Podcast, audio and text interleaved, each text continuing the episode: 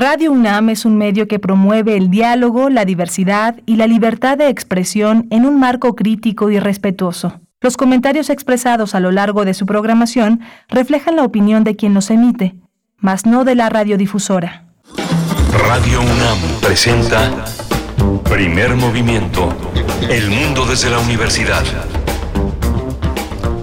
Hola, buenos días. Ya son las 7 de la mañana con 4 minutos en este en este marzo 13, lunes marzo, lunes 13 de marzo, aquí en la Ciudad de México, estamos en Radio UNAM, en Adolfo Prieto 133, en la Colonia del Valle, haciendo comunidad con ustedes en esta, en esta mañana. Está Rodrigo Aguilar en la producción ejecutiva, está Andrés Ramírez en los controles de la cabina y mi compañera Berenice Camacho eh, al frente de la conducción. Querida Berenice, buenos días. Buenos días, Miguel Ángel Quemain. Aquí estamos en este lunes, iniciando la semana con ustedes. Ánimo, buenos días. Estaremos de 7 a 10 de la mañana, 96.1 en la FM, 860 de amplitud modulada en la web www.radio.unam.mx. Hoy la curaduría musical, como cada lunes, corre a cargo de Bruno Bartra, quien estará con nosotros en unos momentos para contarnos, comentarnos un poco de qué va, introducirnos a esta propuesta musical de lunes, Miguel Ángel. Sí, vamos a tener la curaduría musical de Bruno Bartra y vamos a tener también la información, todos los datos, todo, la, todo lo que tiene que ver con la sexta trienal de de la ALA, titulada Encuentros con el Archivo en el Arte Latinoamericano y Latinx del 15 al 17 de marzo. Vamos a hablar con Luis Adrián Vargas, el historiador de arte y curador de este trabajo, investigador en el Instituto de Investigaciones Estéticas de la UNAM. Y hoy en la sección de Singularidades Tecnológicas y TICs hablaremos con la doctora Irene Soria Guzmán, representante líder de Creative Commons Capítulo México, especialista en cultura digital, docente también, hack feminismo, el tema de esta mañana. Vamos a tener también eh, las intenciones en, Estados, de Estados, en Estados Unidos para declarar como organizaciones terroristas a grupos criminales en México, una vieja aspiración. Vamos a tratar el tema con la doctora Guadalupe Correa Cabrera, y es investigadora asociada en política y gobierno en George Mason University en Virginia, en Estados Unidos, una colaboradora habitual de primer movimiento y una mujer muy, muy activa, una, un líder de opinión en nuestro país.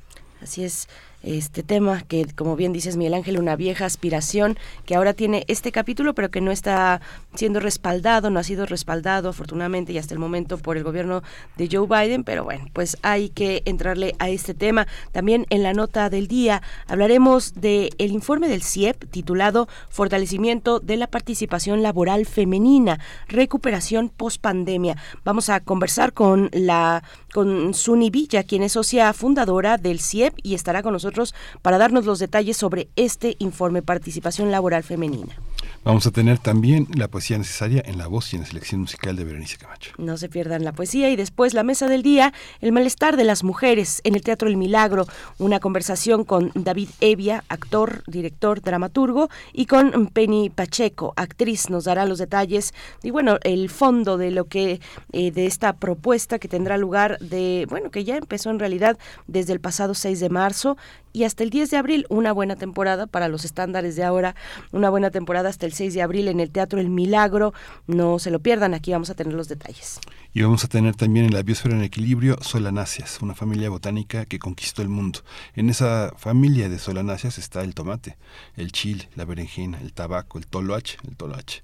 Vamos a tratarlo con Clementina Equigua, bióloga y doctora en ciencias por la Facultad de Ciencias de la UNAM, divulgadora en, eh, el Instituto de Ecología y ahí, ahí eh, edita la revista digital Oikos y nos encantará que nos envíen sus comentarios desde tempranito, desde ahorita, a redes sociales o a lo largo de esta mañana, arroba Movimiento en Twitter, las coordenadas, primer movimiento UNAM en Facebook. Vamos con Bruno Bartra y la música de esta mañana. Curadores musicales de primer movimiento. ¿Qué tal? Muy buenos días, Berenice y Miguel Ángel, y a todos quienes están escuchando Primer Movimiento. Espero que tengan un gran inicio de semana. Y bueno, la, selección de esta semana eh, sigue en la línea de la semana pasada. Es eh, otras cinco piezas hechas por, por mujeres a propósito de, eh, del 8M. Y, bueno, a lo que iremos ahora es una pieza de, de una mexicana que ha fusionado todo el folclore del mundo con electrónica con eh, cuestiones alternativas ya desde hace más de un cuarto de siglo. Eh, se trata de Stusha. Eh, la pieza que voy a poner de ella se llama Bakna Koval del álbum Wotan de 2015.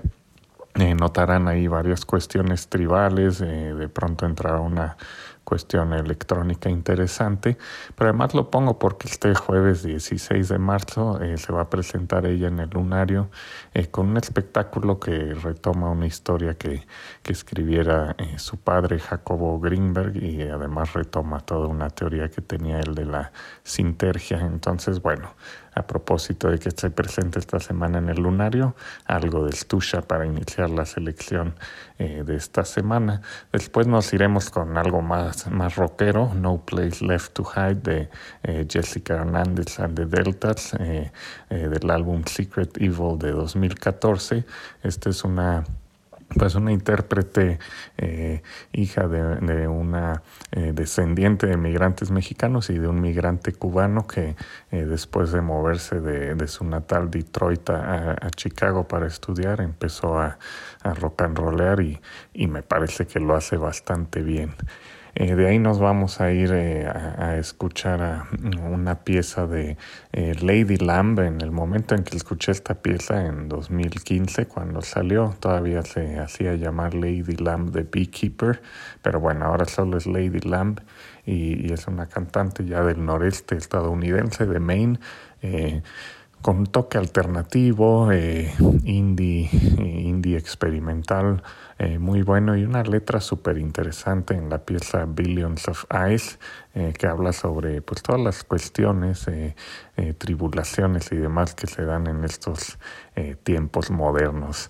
de ahí pues vamos a brincar hacia España con un grupo transnacional que, que es muy conocido por acá en México, Jenny and the Mexicats, con una trompetista y cantante británica, un percusionista español y, y, la guitarra y el contrabajo con dos mexicanos. tienen varias piezas muy conocidas, pero esta que se llama Me and My Man, eh, del álbum Home de 2014, me parece excepcional, con un toque de reggae, aire mexicano por ahí, eh, muy bailable y muy pegajosa y sobre todo muy bien interpretada. Y para cerrar, eh, pues se me ocurrió que habría que poner la versión de 2015 de See That My Grave Is Kept Clean, que es una pieza histórica del blues estadounidense, grabada por primera vez en los años 20, eh, pero le dio un giro totalmente distinto la gran cantante de, este, de Chicago, Mavis Staples, cantante del, del rhythm and blues, del gospel, etc.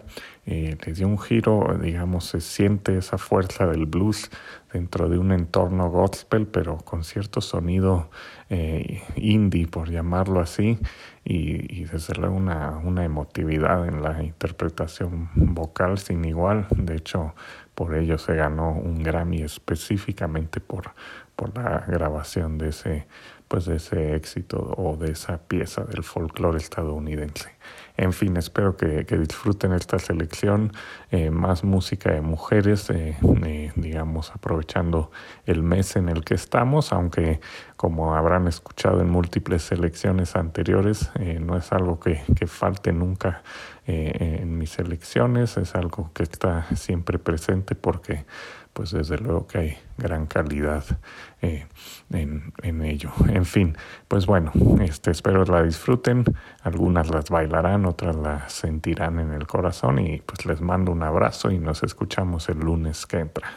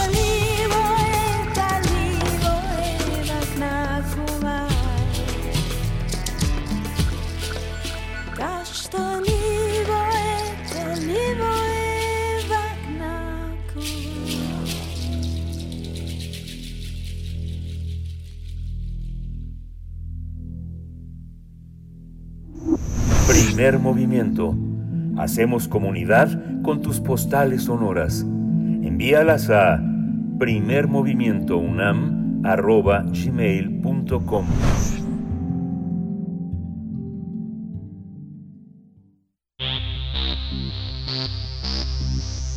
De festivales, ferias y más.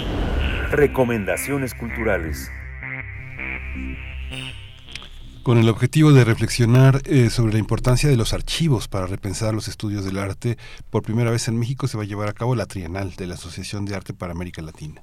A través de seis paneles se abordarán temas relacionados con estrategias feministas contra los borramientos en la historia del arte. También se analizarán las narrativas hegemónicas para expandir los archivos, así como los registros digitales o el valor representacional de la memoria, los trabajos curatoriales y la circulación de archivos alternativos.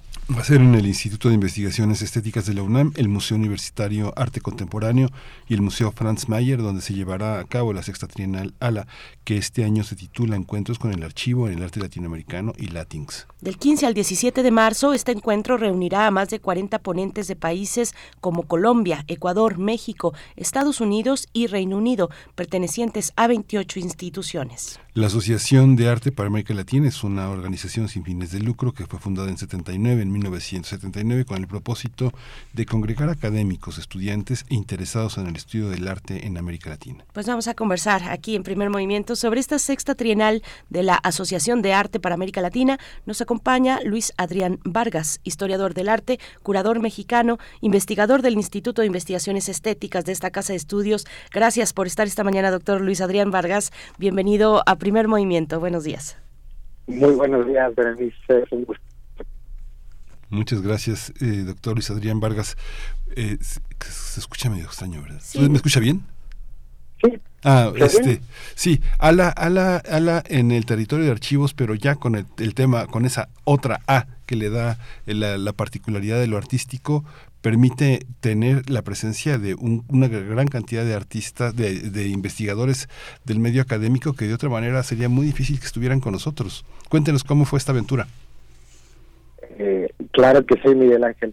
La Asociación de Arte Latina se funda en Estados Unidos, como ya dijeron, a finales de los 70 y congregó a todos los interesados sobre el arte latinoamericano pues están o estaban viviendo en Perdón, doctor, doctor Luis Adrián, Perdón, es que precisamente sí, sí, está, sí estamos perdiéndolo un poquito en la comunicación, no del todo, pero no lo escuchamos con claridad, así es que vamos a regresarlo con la producción. Ojalá se pueda colocar en un lugar eh, con, una mejor recepción. Pero bueno, ya lo hemos dicho y, y, vamos a conversar con Luis Adrián Vargas respecto a los paneles muy interesantes que hay en este, en esta sexta trienal, desde estrategias feministas contra los borramientos eh, o el valor representacional de la memoria y la política, por ejemplo. Es un eh, y ya está con nosotros, eh, doctor Luis Adrián, ¿nos, ¿nos escuchas? Sí, a ver, ¿me escuchan mejor? Ya, sí. mejor, por favor, adelante y disculpa. Bueno, ya, disculpa. Nada, les decía que eh, tradicionalmente la, la Asociación de Arte para América Latina congregaba a académicos de museos y universidades en los Estados Unidos. Por ahí nos colábamos unos cuantos de universidades latinoamericanas. Comienzo diciendo esto porque en esto radica una de las cosas más importantes vinculadas con este Congreso trianual, que es la primera vez que sale de Estados Unidos y toma una vocación verdaderamente latinoamericanista desde América Latina. Es la primera vez que esta asociación tiene una presidenta de América Latina, que en este caso es Ana María Franco, colega, profesora en la Universidad de los Andes en Bogotá, y donde una institución como la UNAM, desde el Instituto de Investigaciones Estéticas, es la plataforma para pensar eh, en los temas que importan a esta asociación, que es, pues digamos, la más importante en, el mundo para los que hacemos temas de, eh, América Latina, desde eh, lo precolombino hasta lo contemporáneo. Entonces, esa es, digamos, una, una primera dosis de novedad vinculada con este Congreso trianual. La segunda que yo mencionaría es el tema es los archivos, que es un, un asunto que desde luego importa a los historiadores, historiadores del arte, los humanistas, pero que tiene, digamos, un, un, un twist distinto que es cómo pensamos nuestros archivos de cara a la contingencia reciente de la pandemia, donde nos quedamos sin acceso a bibliotecas, museos, y además también donde hay asuntos eh, muy urgentes como el que ya señalan los movimientos sociales, como el de los afroamericanos en los Estados Unidos, el de los feminismos en todo el mundo, o bien eh, asuntos como el cambio climático, hacia dónde vamos. Digamos que ese es un poco el pretexto para eh, reunirnos en Ciudad de México, en tres sedes distintas, eh, y pensar hacia dónde va una disciplina como la de la historia del arte, las humanidades digitales, desde el encuentro con los archivos. Hay una, hay una, hay una visión también en los archivos que eh, hubo, hubo un momento también en esta cuestión de ALA, la Asociación Latinoamericana de Archivos, que incluso en los últimos años, en esta última década, este, previa, previa a la pandemia, y bueno, han regresado de una manera también muy fuerte, este, premió tesis de doctorado, de maestría, trabajos de investigación, trabajos archivísticos, cómo, cómo eh, trabajar de la mano con asociaciones tan añejas como, como ALA, por ejemplo, dedicada a una serie de archivos que están muy cobijados por las propias instituciones Aquí en la historia del arte están muy, este, eh, el, el tema de lo privado atraviesa muy fuerte el trabajo del historiador, ¿no? Yo creo, Miguel Ángel, que hay dos retos fundamentales y para eso las alianzas eh, con organizaciones como ALA o con otras tantas que, que apoyan el trabajo para el caso mexicano pienso en Adavi, por ejemplo, eh, el reto está en, dos sentidos muy claros. Uno, que tiene que ver con preservación de los archivos, es decir, que, eh, que, se mantengan en un buen estado físico, que sean eh, disponibles para la consulta, que puedan tener temas también de preservación digital, es decir, que puedan existir en formatos digitales, y el segundo es el del acceso, pero desde el punto de vista del, del acceso libre, eh, de cómo generar eh, objetos eh, que desde la red se puede, puedan ser de dominio público, consultarse, y ya que hablabas tú de las tesis, de maestría, de doctorado, incluso de la licenciatura, justo la pandemia a disciplinas como la historia del arte nos hizo claro que sin los archivos y sin poder acceder a ellos, pues nuestra investigación se ve muy comprometida. Entonces, es una buena oportunidad para seguir empujando eh, sobre hacer de estos archivos materiales disponibles para todas las personas, para los estudiantes y también para los investigadores. Entonces, un poco como hacia allá va eh, esta llamada de emergencia que nos puso la pandemia sobre eh, la importancia de cuidar los archivos, hacerlos accesibles y relevantes para el presente. Doctor eh, Luis Adrián, me llama, me llama la atención el panel número uno. En lo general, en esta, en este diseño, digamos, temático, encuentro, por supuesto, la memoria, ¿no? La memoria que está y, y la protección, el resguardo de la memoria, y, pero también la, la vindicación, por ejemplo. En ese primer, primer panel, eh, y, y, quiero, quiero que nos, que nos cuentes, por favor, doctor, cómo, cuál es el acercamiento, este panel, estrategias feministas contra los borramientos.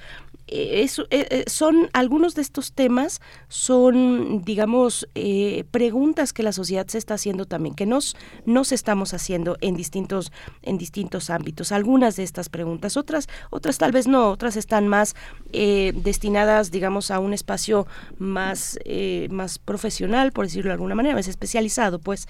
Pero a ver cuéntanos un poquito de, de esto que te planteo doctor Luis. Sí el panel número uno eh, decididamente tiene un enfoque feminista que hace preguntas so, muy claras. ¿Por qué no son eh, tan visibles contribuciones de las mujeres artistas en el arte de América Latina, por lo menos del siglo XX para acá? Eh, y una de las posibles respuestas es porque probablemente los archivos de esas mujeres artistas se extraviaron, no fueron no Entonces, ¿cómo Perdón, de nuevo te estamos perdiendo, doctor Luis. Te estamos perdiendo en esta cuestión justo cuando nos estás dando una, una explicación del por qué estos, estos, las mujeres no fueron visibles en las artes. A ver, eh, creo que ya estamos de vuelta contigo, pero si puedes desde ese, desde ese punto eh, darnos, eh, comentarnos estos puntos, por, eh, estas, estas cuestiones y las respuestas o las interpretaciones que tú encuentras a esto. Sí, ahí me escuchan mejor. Sí, sí, sí. sí muchas gracias. Ok, no me muevo ni un Ay, muchas gracias, de verdad. Eh, no, les decía que, que parte de la pregunta sobre eh, por qué el trabajo de las mujeres artistas en América Latina no es tan visible, fácilmente puede ser respondido por la ausencia de archivos eh, donde se da cuenta de la producción y los documentos que acompañaron la vida de estas mujeres. Y esto a veces los extravío de sus archivos o el hecho de que instituciones típicamente no las coleccionaran es una falla que se viene intentando subsanar en museos, en universidades y archivos. Eh, el caso quizá más relevante que tenemos en la UNAM son del, del Museo Universitario. Ahí llegado cada vez más aparejar la brecha en sus. Hoy el MUAC tiene una representación de cerca del 25% de mujeres sí. y es una excepción en todo el país.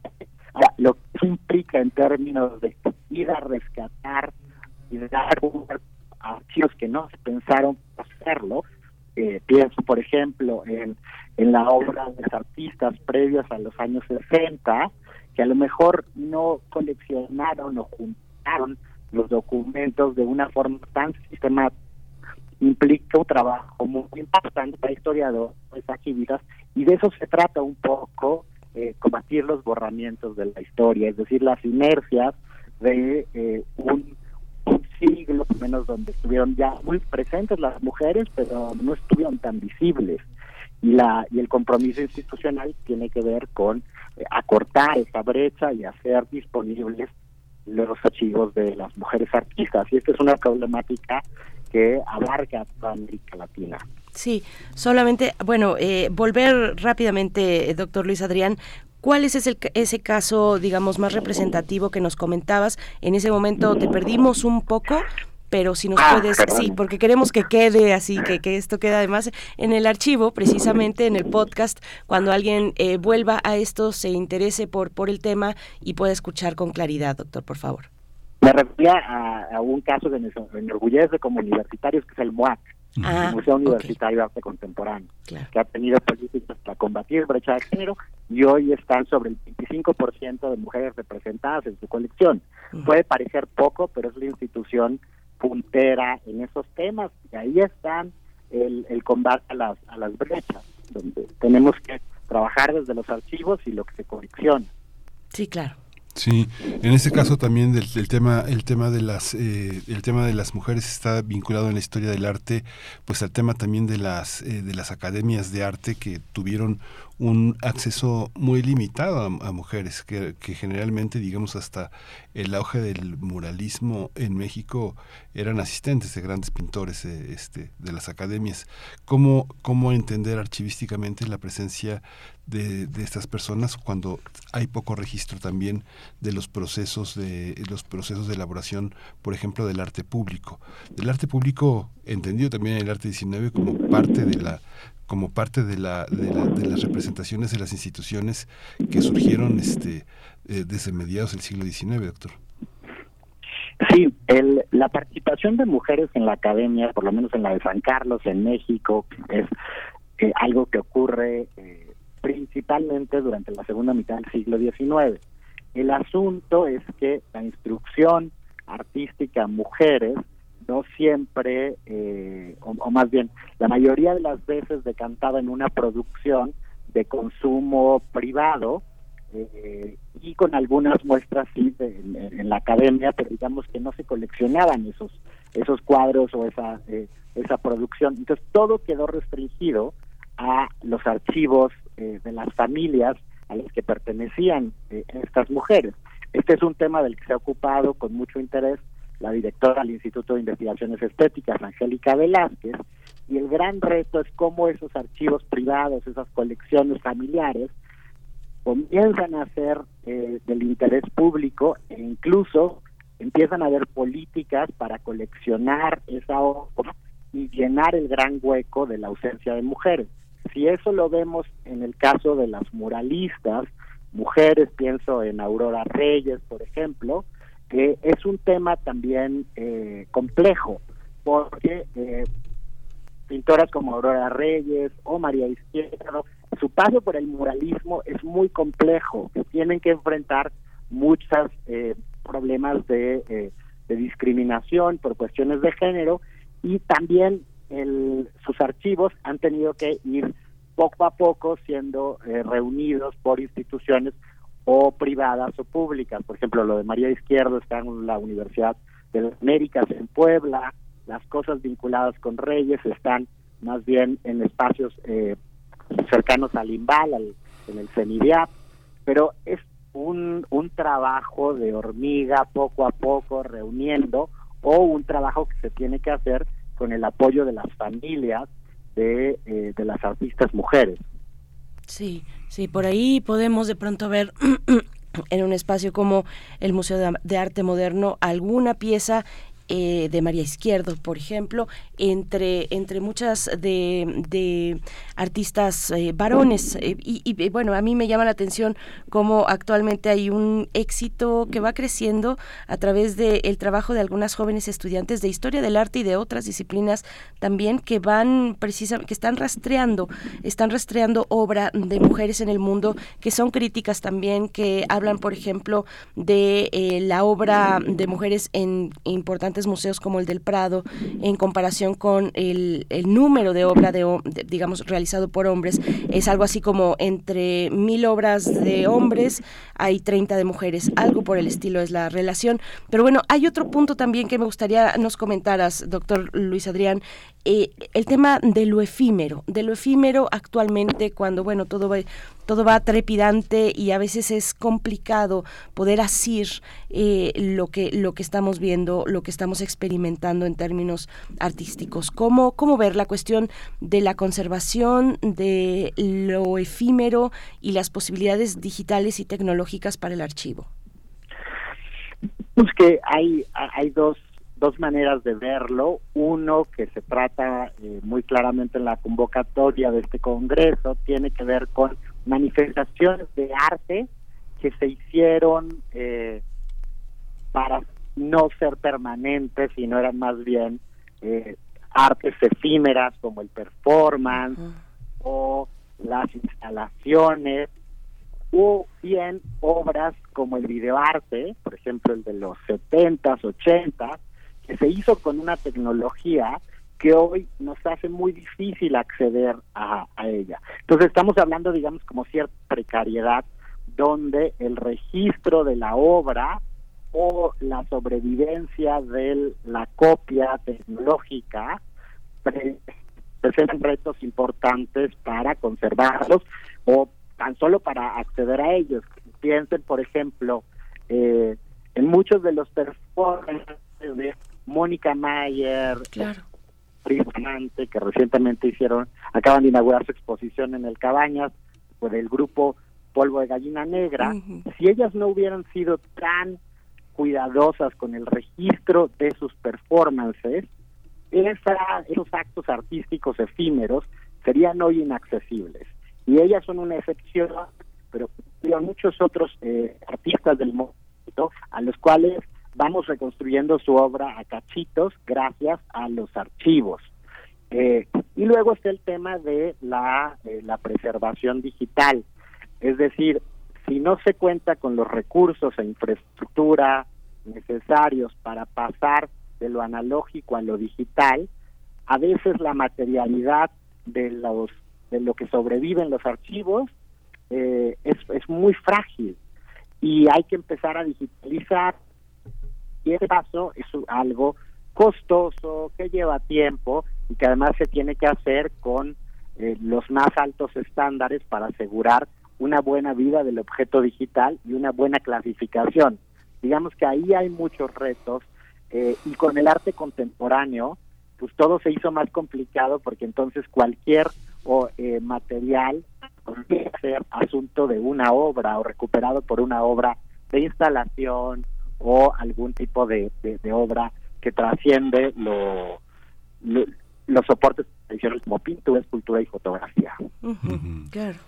El trabajo de investigación, digamos, todo el avance intelectual, de alguna manera cuestiona todo este concepto de coleccionismo, que es un concepto que también le ha dado un precio en el mercado a, las obras de arte. Yo creo que ha sido una, una, parte interesante. Ahora que veo que participa el Museo Franz Mayer, Franz Mayer pues fue un coleccionista en el que eh, hubo una enorme espiritualidad en, la en el coleccionismo, una gran curiosidad y una, un asombro, pero muchos coleccionistas pues no tienen ese rasgo y muchos otros museos de coleccionismo tampoco, sino justamente el precio, ¿no? Un poco como pasa con algunas colecciones del Museo Británico tan, tan de, tan elevada estatura conceptual, pero que tiene sobre todo elementos que son resultado de la conquista, de avasallar a otra cultura y despojarla. ¿no?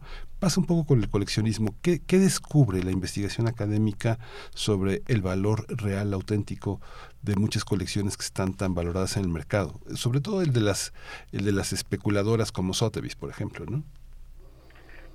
Bueno, los o sea, lo primero que eh, tendría ahí eh, que decir, pensando en el caso de, de Franz Mayer, es que definitivamente eh, el, el, coleccionista es alguien con una pasión y una obsesión y un compromiso por ir adquiriendo ciertos objetos.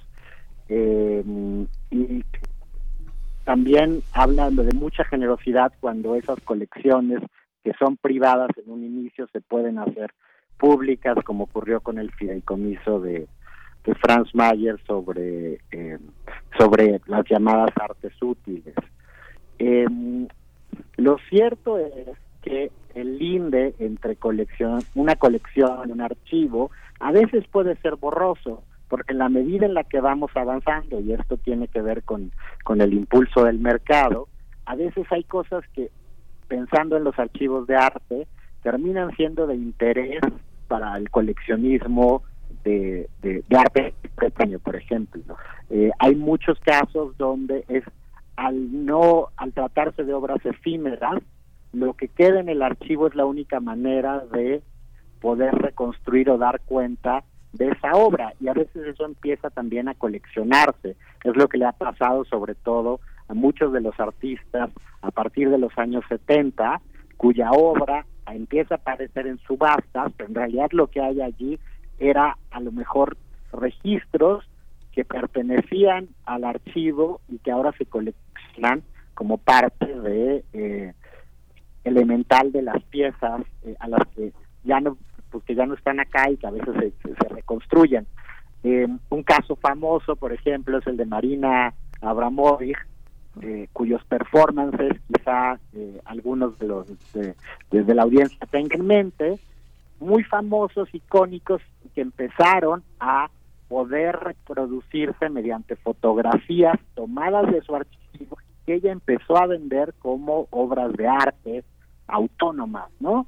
Eh, y eso, bueno, eh, lo podríamos ver eh, desde dos puntos de vista. Uno sobre cómo los artistas, pues, es deseable que vivan de su obra y que se les colecte. Y el otro también como a veces las lógicas de mercado terminan imponiéndose sobre la práctica artística. ¿no? Ahí, ahí están estas dos visiones, pero bueno, eso se hace muy presente en el caso del arte contemporáneo, con archivos mucho más, eh, menos ortodoxos, más complejos en su conformación. Eh, y ese, eh, justo de nuevo volviendo al, al orgullo Puma, el MAC con Arquella tiene es su territorio fantástico de exploración de estas nuevas formas en que se fueron integrando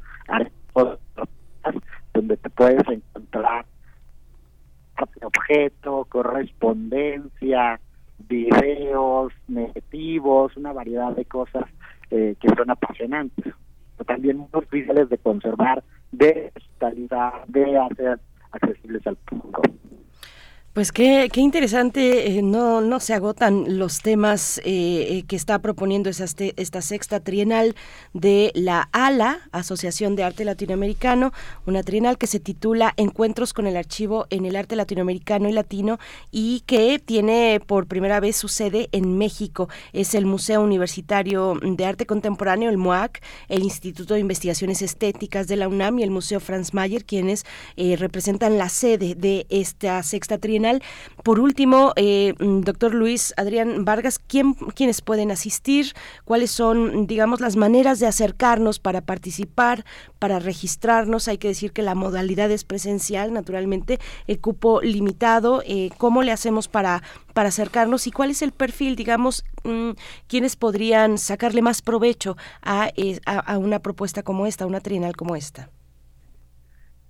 Pueden eh, acompañarnos todas las personas, eh, no eh, no es necesario, digamos, que se registren a menos que quieran una constancia de participación. Es importante notar que son tres sedes distintas, una por día. Arrancamos este miércoles en MUAC, tempranito, con una maravillosa conferencia de Rita Eder, investigadora emérita del instituto, y otros colegas. El día 2 estamos en el, en el Instituto de Investigaciones Estéticas y el día 3 en Franz Mayer. Eh, digamos que puedan asistir a los auditorios, a las salas de conferencias eh, sin mayor dificultad. También si no tienen chance de ir a todo, el evento lo vamos a transmitir en vivo mm, en el canal de YouTube del Instituto de Investigaciones Estéticas y ahí se quedará guardado. Ay, qué buena noticia. Digamos que tratamos de darle oportunidad a, todos dependiendo de qué es lo que mejor les viene eh, de acuerdo a su, a su a su rutina y bueno sí los alumnos los estudiantes de artes de licenciatura de maestría y doctorado nos encantaría que, que nos pudieran acompañar porque van a tener la oportunidad de convivir con investigadores de todo el mundo eh, que siempre creo que abonan mucho a un, a un diálogo mucho más rico en nuestra comunidad. Pues muchísimas gracias, eh, muchísimas gracias Luis Adrián Vargas por todo esto y, que, y la facilidad que ya aplaude silenciosamente mi compañera Berenice que esté en línea porque finalmente en muchos lugares de la, del país eh, no hay viáticos, usted lo sabe muy bien, los archivistas viajan este con 40 pesos para hospedaje, 12 pesos para el, para el menú y así, ¿no? Es así como muy difícil a veces tener el, alcance de un evento, de una actividad, de un alcance internacional tan, tan importante como la que está organizando usted. Eh, eh, muchas gracias Luis Adrián Vargas, historiador de arte, curador mexicano de esta, de esta, de esta emisión de esta trienal de ALA titulada Encuentros con el Archivo en el Arte Latinoamericano y Latins. Muchísimas gracias, ahí estaremos. Gracias a ustedes y este es el compromiso de la universidad pública, hacer las cosas accesibles. Gracias. Ay, qué bien, qué maravilla. Muchas gracias. Hasta pronto, doctor. Bueno, pues ahí está. Hay que eh, mencionaba el doctor Luis Adrián eh, que este fin de semana, bueno, esta la semana pasada se llevaron a cabo una serie de eventos en torno a esta agrupación de performance em, de los años 80, Polvo de Gallina Negra, Polvo de Gallina Negra, era a quienes precisamente tenía yo también en la mente pensando en lo efímero del performance y de otras disciplinas y expresiones artísticas. Hay que, hay, hay que seguir mirando a este tipo de agrupaciones. Polvo de Gallina Negra tiene una entrevista, son dos integrantes, eh, tiene, hay, hay una entrevista en el canal perdón, de Vindictas en YouTube que le hizo la directora de la cátedra Rosario Castellanos a eh, las pues las integrantes de Polvo de Gallina Negra y muy divertida. Pueden, si no tienen mucha idea de, qué les estoy hablando, vayan ahí, encuentren Vindictas escénicas y ahí van a poder en, la, en el primer capítulo de hecho eh, pues darse cuenta un poquito más de lo que significa esta agrupación Polvo de Gallina Negra que además tienen un nombre excelente. Nos vamos con música. Mm, directo. No, nos vamos directo directo a hablar de tecnología. Vamos con Irene Soria. Primer movimiento. Hacemos comunidad con tus postales sonoras. Envíalas a primermovimientounam.gmail.com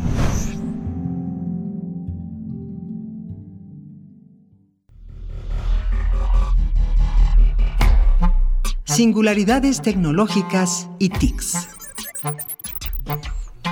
Con el gusto, mucho gusto de saludarte esta mañana, querida doctora Irene Soria.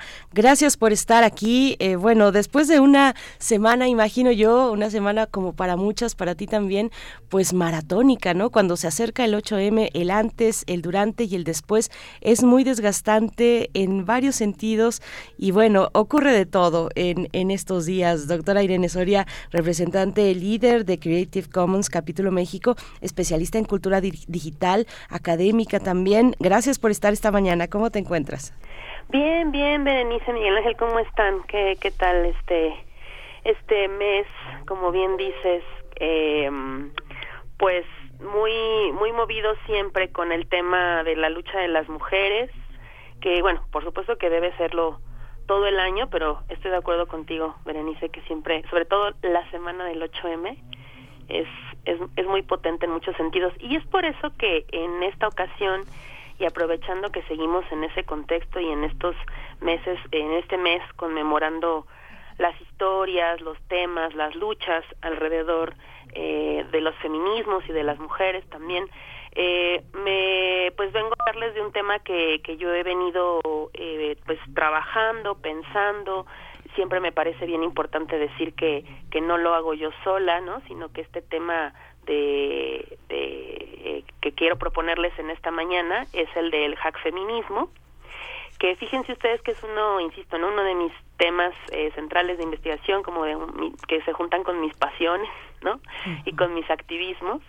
Eh, y me gustaría mucho antes de, de, comenzar a platicarles rápidamente a qué se refiere, cuál es la propuesta, ¿no? También para lanzarla a las a las chicas, a las jóvenes, a las disidencias también para ver si eh, les, el, el, término les parece apropiado para para que podamos eh, caminarlo juntas. Eh, es que este término no es eh, particularmente de solo una persona, o sea, no, no es algo que haya acuñado yo, porque luego por ahí le decimos, ¿no? Un término a una sola persona. En realidad este es una es, es un tema que hemos hablado entre muchas colegas, compañeras, activistas, feministas y muchas de estas cosas es, es una son, son conocimientos colaborativos, conocimientos compartidos. Entonces, pues bueno, rápidamente el término hack feminismo, que es del que les quiero platicar el día de hoy, pues por ahí les les ha de sonar, ¿no? Esta es, es la propuesta de un término eh, que, que, que junta dos hack y feminismo, ¿no? Y en el caso del hack, haciendo alusión a lo hacker, que ya de lo hacker hemos hablado un poquitito en, en estas en estas secciones, no ven, viéndolo desde em, esta imagen que tenemos de el pirata informático, la persona que entra a la computadora y te roba tus contraseñas y entra a un servidor. Esa es una imagen bastante distorsionada de lo que es en realidad. Eh, yo parto del término hacker en tanto cultura, eh, subcultura eh, al inicio del cómputo en los 60, que eh, pues prácticamente propone es una forma de disidencia tecnológica que propone conocer tu máquina, conocer cómo funcionan tus equipos, es literalmente cuando decimos un hack, ¿no? O sea, dar un golpecito a algo para que funcione mejor, hacer algo de manera ingeniosa, eh, para que algo funcione, digamos, a tu favor, y para eso, para tener que hacer algo de manera ingeniosa, tienes que conocer el sistema, digamos, ¿no? Tienes que conocer cómo funciona tu computadora para hacer que eh, no sé, sea más rápida, prenda mejor, este prenda más rápido o haga lo que tú quieras hacer, ¿no? Y por supuesto, pues bueno, el término feminismo, el, el, el, el, gran concepto del feminismo que abarca un montón de teorías y posturas también políticas. Entonces, la propuesta del hack feminismo es una forma de acercarnos a la tecnología, pero ya no solamente como usuarias o como eh, solo haciendo eh, redes sociales, cuando digo solo no me refiero a que sea algo mínimo, pues, pero no solo usando las herramientas que están en el mercado, sino conocer nuestras computadoras, ver, ver cómo funcionan y apropiarnos de la tecnología desde otro lugar. Y es que, ay, perdón, perdón, Inés, no te interrumpí. No, no, no, no, dime, dime, dime.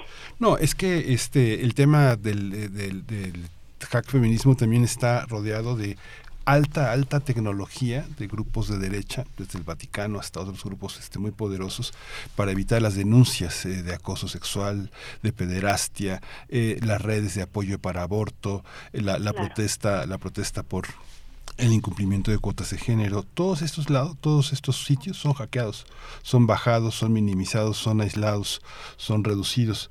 No sé, pienso, por ejemplo, ahora en Panamá hubo una reunión muy interesante de la Universidad este, de las Américas en la que se hizo toda una red latinoamericana para señalar todo lo que tiene que ver con acoso sexual y sexista en las universidades públicas y privadas de América Latina.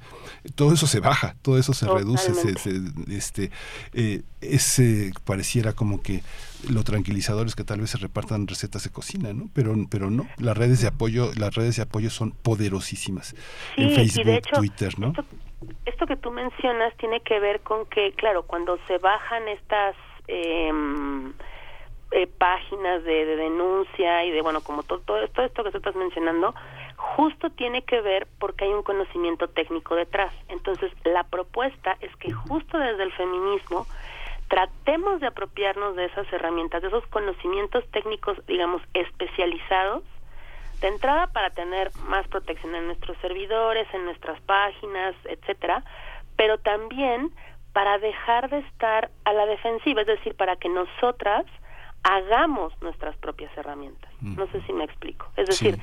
este conocimiento que aparentemente está solo de un lado especializado, eh, digamos, en, en, las áreas ingeniería, eh, eh, cómputo y, todas estas áreas que, digamos, pareciese estar asociado solo con el género masculino y con habilidades especializadas y casi que extraordinarias porque de pronto pareciera que, que son este que solo algunas personas lo pueden hacer. La propuesta del hack feminismo es justo eh, derribar o dejar de creer que eso es un conocimiento especializado que tienen solo unos cuantos. ¿Qué quiere decir esto? Que nos podemos apropiar de, esta, de estas eh, tecnologías, conocer cómo funcionan y sobre todo tener un planteamiento político. Miguel Ángel, en ese caso lo, lo que mencionamos es, si conocemos el origen del término hacker, veremos que hay algunas posturas políticas que se oponen al control tecnológico, ¿no? Entonces, en esta, en esta oposición o esta resistencia al control tecnológico, la propuesta sería que, porque no sé si ustedes lo han notado o si a lo mejor los radioescuchas miran estas diferencias. De pronto, en el feminismo se no hay sí hay un acercamiento tecnológico, por supuesto, pero eh, no se conoce, de, no hay un acercamiento necesariamente profundo en los temas eh, vinculados a lo técnico en cuanto a aparatos este, digitales. Y por el otro lado, los ingenieros o las personas que están en todos los, los, temas computacionales no conocen del feminismo, ¿no? O sea, hay como una separación entre técnica computacional y este lucha social. Recordando que no nada más es el uso de redes sociales, quiero decir, eh, yo siempre digo, ¿no? Pensar en, en, la posibilidad de crear nuestras propias redes, pero bueno, de manera colaborativa y de manera pensada y consensuada, y bueno, ¿no?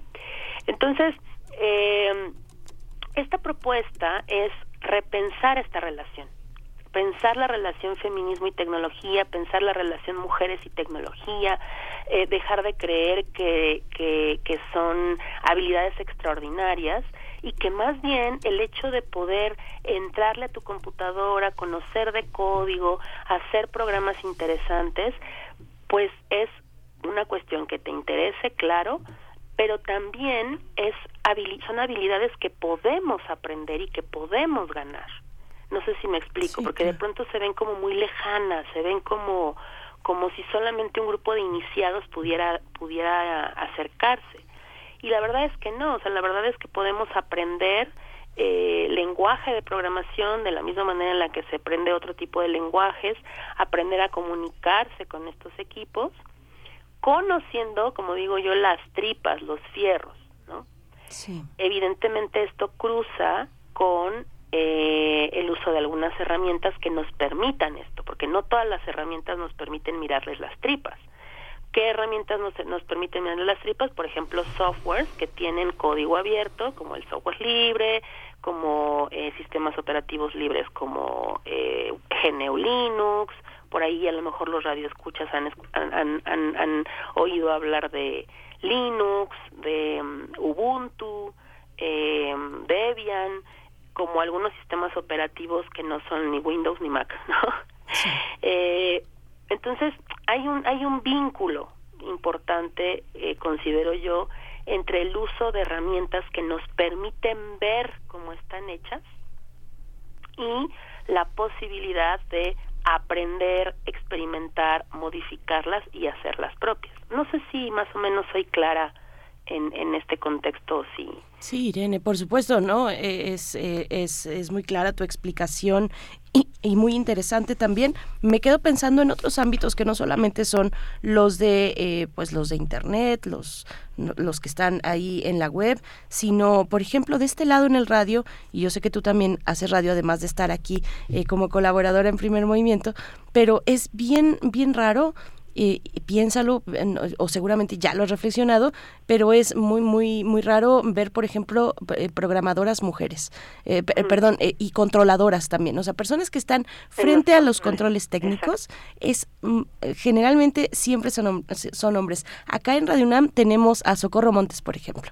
Tenemos a nuestra querida Socorro Montes, que ahorita mismo está en los controles, pero en la cabina de AM, por ejemplo, ¿no? Y, y es un gran orgullo verla todas las mañanas, está ahí lindísima, querida Coco, te mandamos un besito. Y, pero, pero es bien difícil, Irene. ¿Cómo, cómo ves esos otros escenarios?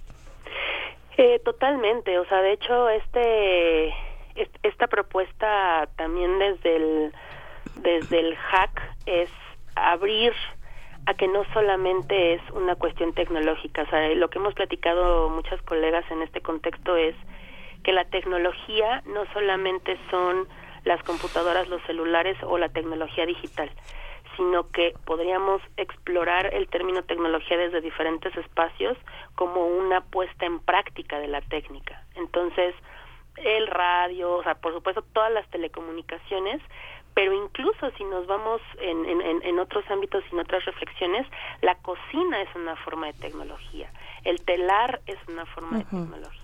O sea, es la aplicación de la técnica, es, es, es el discurso de la técnica, dirían algunos autores, ¿no? Entonces, si miramos esto en el contexto más amplio, pues claro, vemos qué técnicas están alejadas de la, de, de mm, eh, más que alejadas, qué, qué técnicas no son asociadas a la apropiación desde las mujeres, o sea, qué técnicas son raras, entre comillas, ver entre las, entre las mujeres, ¿no? Y por qué, por supuesto. Claro, claro.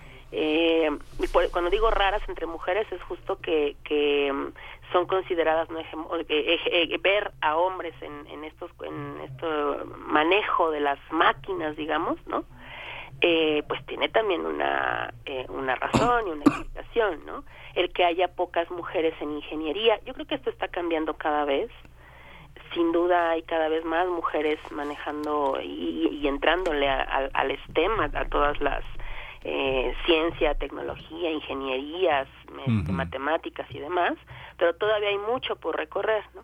Y en gran medida muchas de estas mujeres no están en estos ámbitos, pues por todo lo que implica, ¿no? Temas de acoso, que socialmente, eh, pues, eh, se les dice que mejor estudien otra cosa, o por ejemplo, muchos programadores o mucha gente que tiene mucho tiempo para, eh, pues, programar un software o solucionar un problema digital, pues lo hace porque tiene tiempo en tanto que otras personas están encargándose de los cuidados, ¿no? O sea, hay quien le hace de comer, quien le da el cafecito. Sí, pues todo eso, todo eso, hay que seguirle, hay que seguirle, porque bueno, necesitamos una red donde las mujeres puedan caminar seguras, como, como pasa en la vida real, porque muchos, muchos Muchas, muchas personas han rastreado cuentas activas feministas en Querétaro, en Aguascalientes, en San Luis, y las han localizado y les han dado un escarmiento. Así que bueno, seguiremos en esto. Este, ya muchas gracias. Nos encontramos en 15 días. Sí, nos encontramos pronto y pues muchas gracias y un abrazo para todas las personas que nos escuchan. Feliz lunes. Igualmente. Vamos, a la, vamos al corte y regresamos en un par de minutos. Síguenos en redes sociales. Encuéntranos en Facebook como Primer Movimiento y en Twitter como arroba PMovimiento. Hagamos comunidad.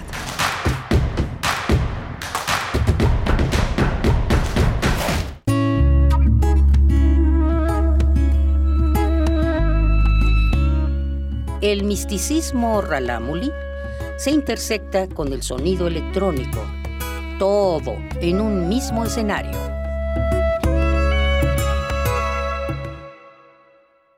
Edna Nao y Fernanda Elío en Intersecciones. Viernes 17 de marzo a las 21 horas. Sala Julián Carrillo. Mi paso en este mundo. Entrada libre. Radio UNAM. Experiencia sonora.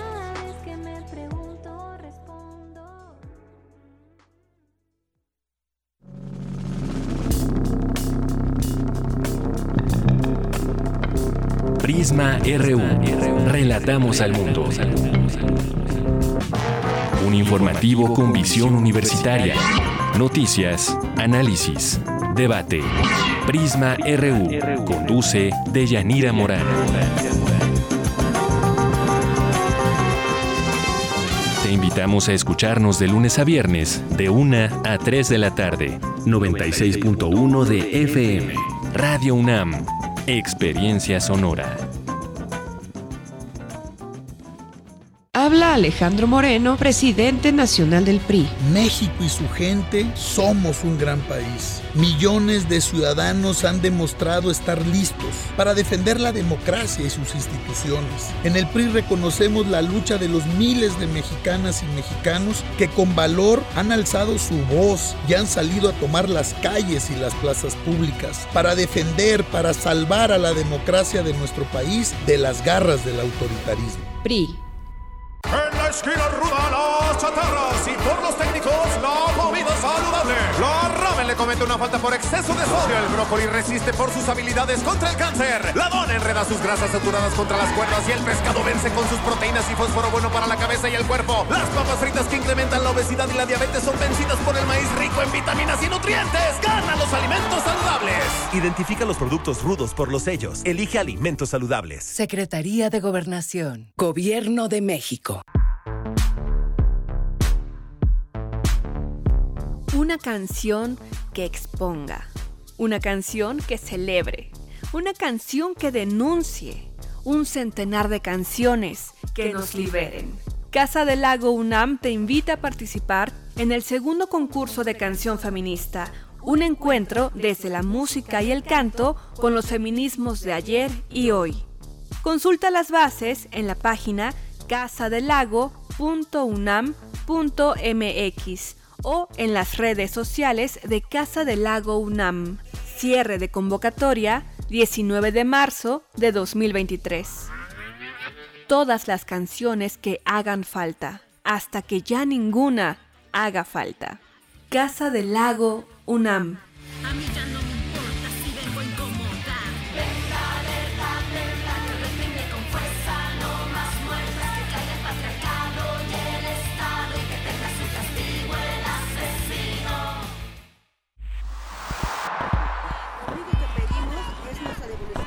Un mundo raro. Posverdad, pandemia y patriarcado. Una producción de Radio UNAM y la Unidad de Investigaciones Periodísticas de Cultura UNAM. Lunes, 12 del día. 96.1 FM. Experiencia sonora. Encuentra la música de primer movimiento día a día en el Spotify de Radio UNAM y agréganos a tus favoritos.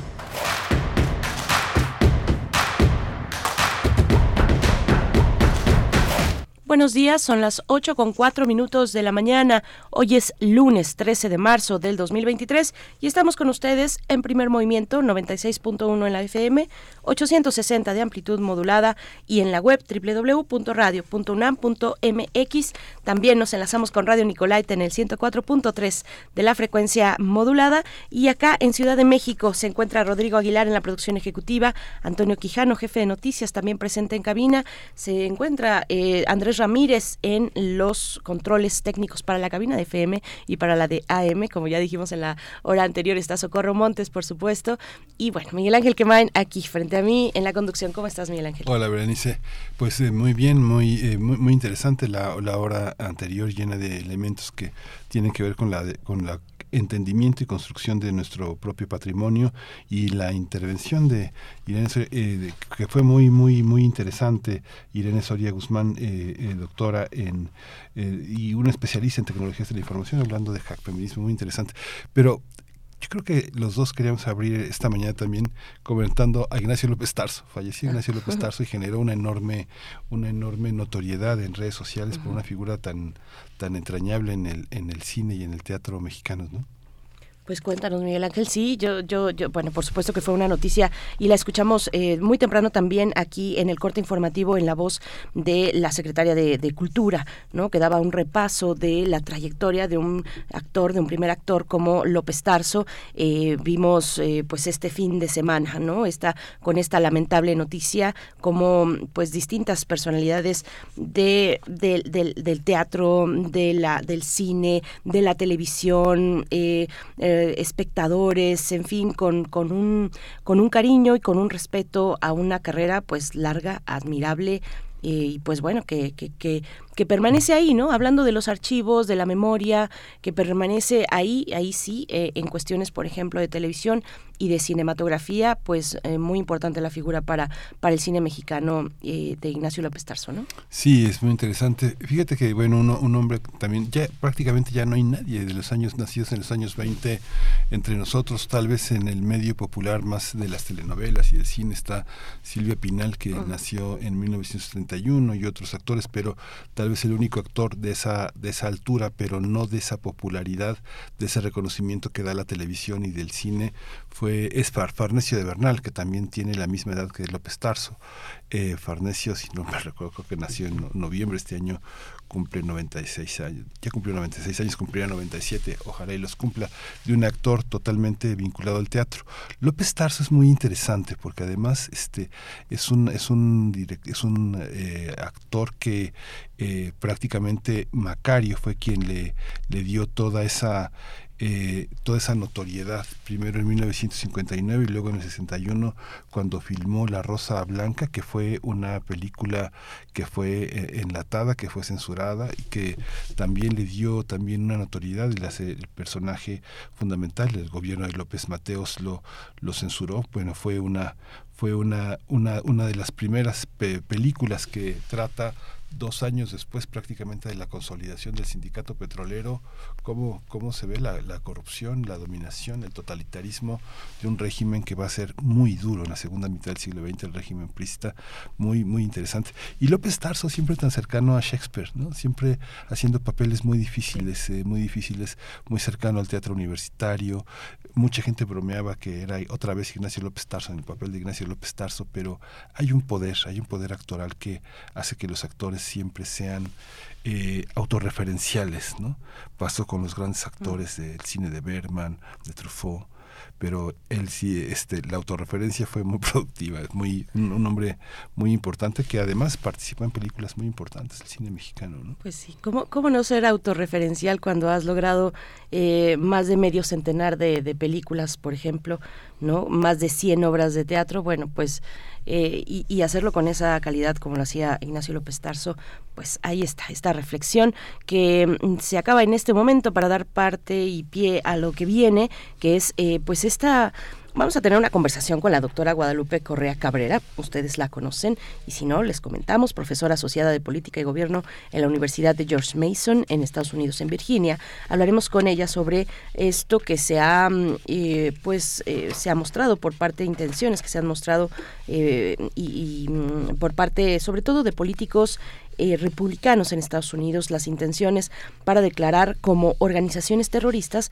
a grupos criminales en México. Bueno, la doctora Guadalupe Correa eh, Cabrera nos dará, nos dará su interpretación y una lectura muy interesante que, que pues ya son hilos que, que ha jalado ella desde hace mucho tiempo, ¿no?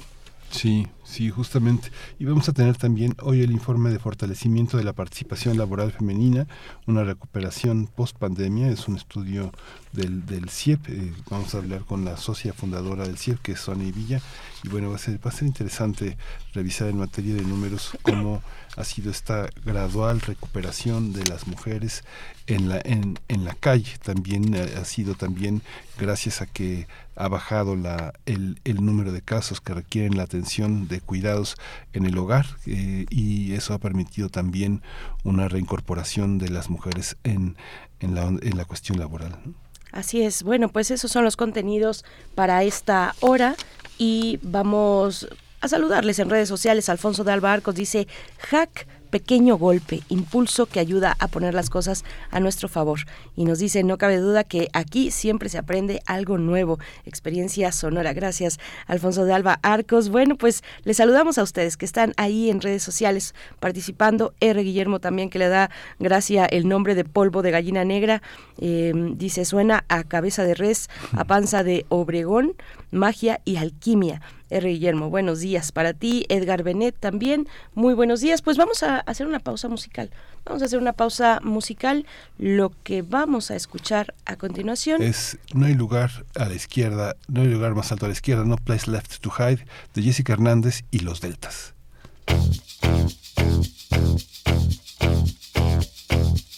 down, going nowhere, no place left down, going coming on your side. Walls come down, hands up, drop down, know just what I'd find. Walls come down, hands up, drop down, no place left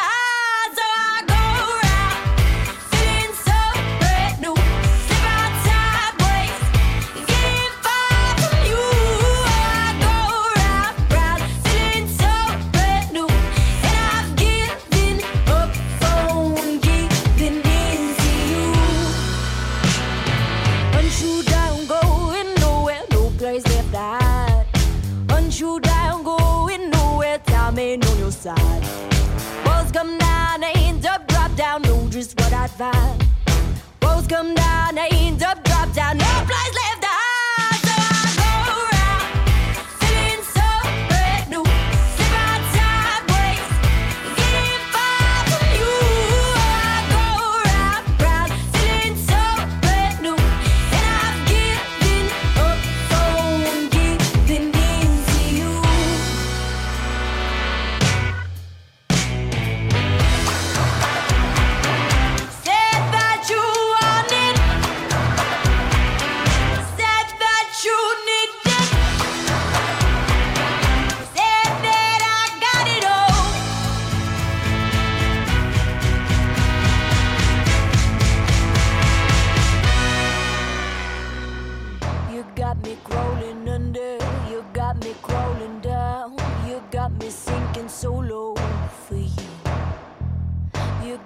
Crawling under, you got me crawling down, you got me sinking away.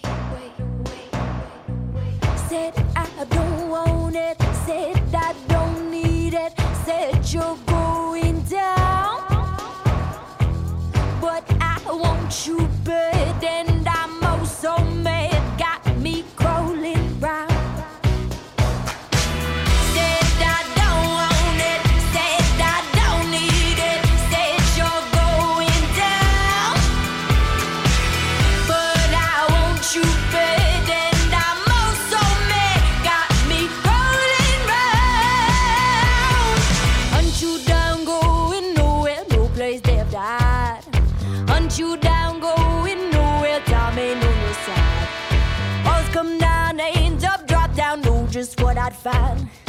Walls come down, they end up, drop down, no place left to hide.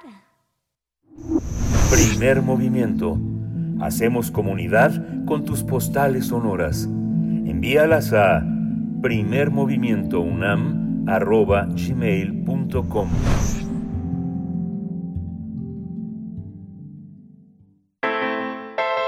Nota Internacional. Tras el secuestro de cuatro estadounidenses en Matamoros, Tamaulipas, eh, de los cuales solo sobrevivieron, las relaciones entre Estados Unidos y México se mantienen tensas. Se mantienen tensas y bueno, algunos senadores republicanos acusaron al gobierno mexicano, mexicano de no hacer suficiente para enfrentar a los grupos criminales y propusieron la resolución 18 que sugiere darle facultades al gobierno de Estados Unidos para usar a las Fuerzas Armadas en el combate del tráfico de fentanilo desde México, especialmente por parte de los cárteles de Sinaloa y Jalisco Nueva Generación.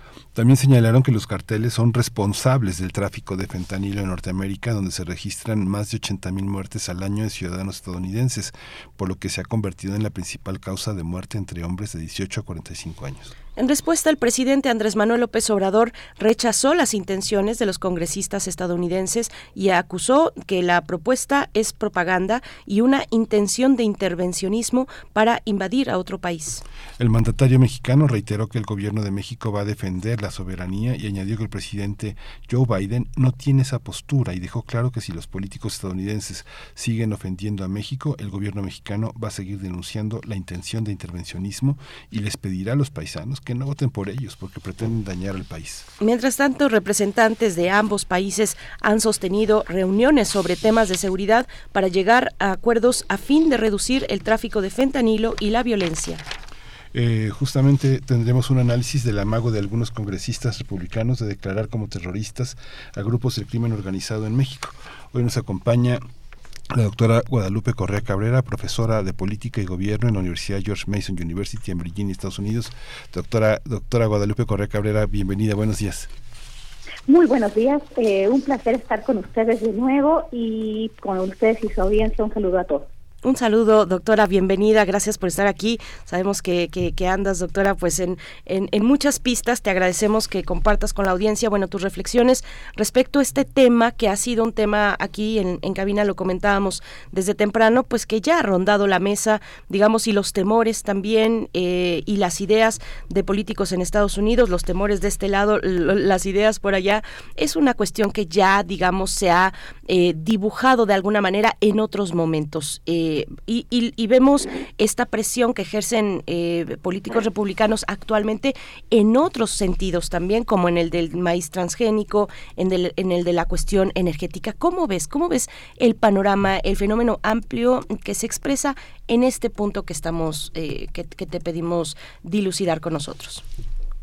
Sí, muchísimas gracias, por supuesto. Es un tema que, que, que, que como bien se señala, no es un tema nuevo eh, los estadounidenses, algunos grupos políticos, en particular eh, políticos republicanos, pero también otros este, del Partido Demócrata, han utilizado este tipo de, de ideas y bueno, obviamente este tipo de peticiones de declarar a los carteles mexicanos como organizaciones terroristas internacionales o de culpar a los carteles mexicanos o a los denominados carteles mexicanos, mal denominados carteles mexicanos, como grupos que se dedican a la narcoinsurgencia, recordando a la este, a la, a la ex jefa de, del departamento del departamento de Estado de los Estados Unidos, Hillary Clinton, ¿no? Al hablar de esto, pues se activan eh, pues las las, las amenazas y, también se activa eh, el dinero para, para seguir reforzando la frontera y obviamente beneficiar a lo que se conoce como el complejo militar fronterizo industrial, ¿no? Toda esta serie de, de empresas que dan servicio al gobierno de los Estados Unidos eh, para construir muros, para eh, traer tecnología y, bueno, supuestamente proteger a los estadounidenses de esta amenaza, ¿no? De una forma terrorista.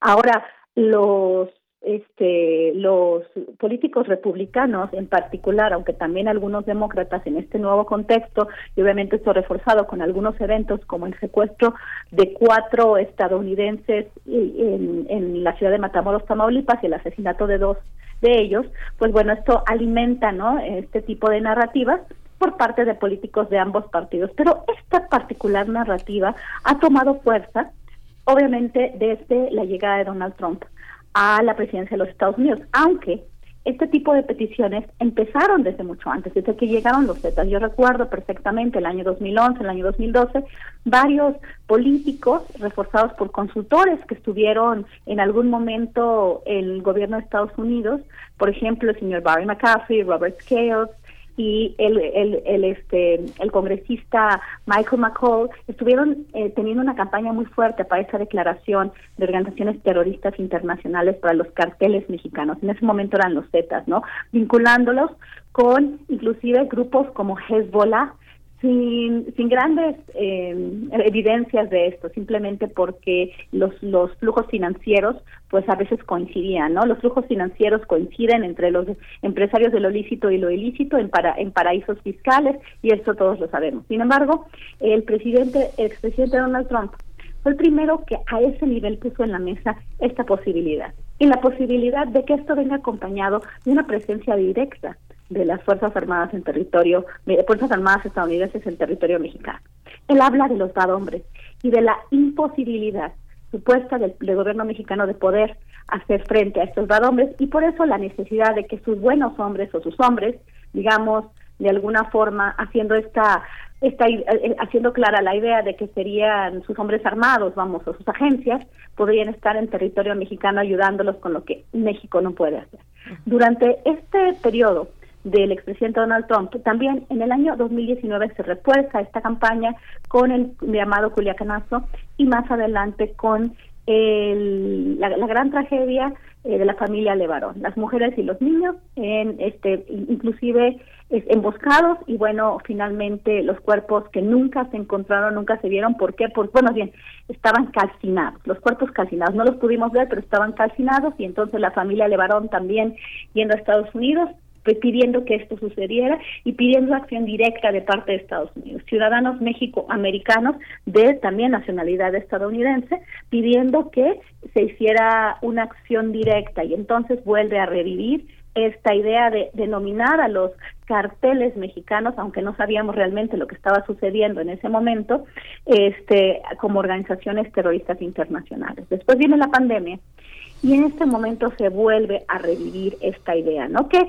políticos estadounidenses no han quitado el dedo del renglón, pero exactamente después del Estado de la Unión fue cuando empiezo a ver una especie de nado sincronizado, ¿no? Entre la plana mayor de políticos del Partido Republicano, hablando de que Biden estaba teniendo una política de fronteras abiertas, este y hablando del, de los carteles mexicanos en el contexto de la crisis del fentanilo, como si fueran este, inclusive se, utilizó esta palabra, ¿no? En la palabra de la guerra contra el terrorismo de los Estados Unidos como este como armas de destrucción masiva. Así se empieza a forjar una nueva narrativa en el contexto electoral de los Estados Unidos, en la elección del 2024, que podría ser, como lo fue para el expresidente Donald Trump, no sabemos quién va a ser el candidato del Partido Republicano, puede ser Trump por su gran apoyo, por su gran popularidad, después de lo que fue el muro, que ahora sean los carteles mexicanos. Es una posibilidad debido a que estamos viendo este nado sincronizado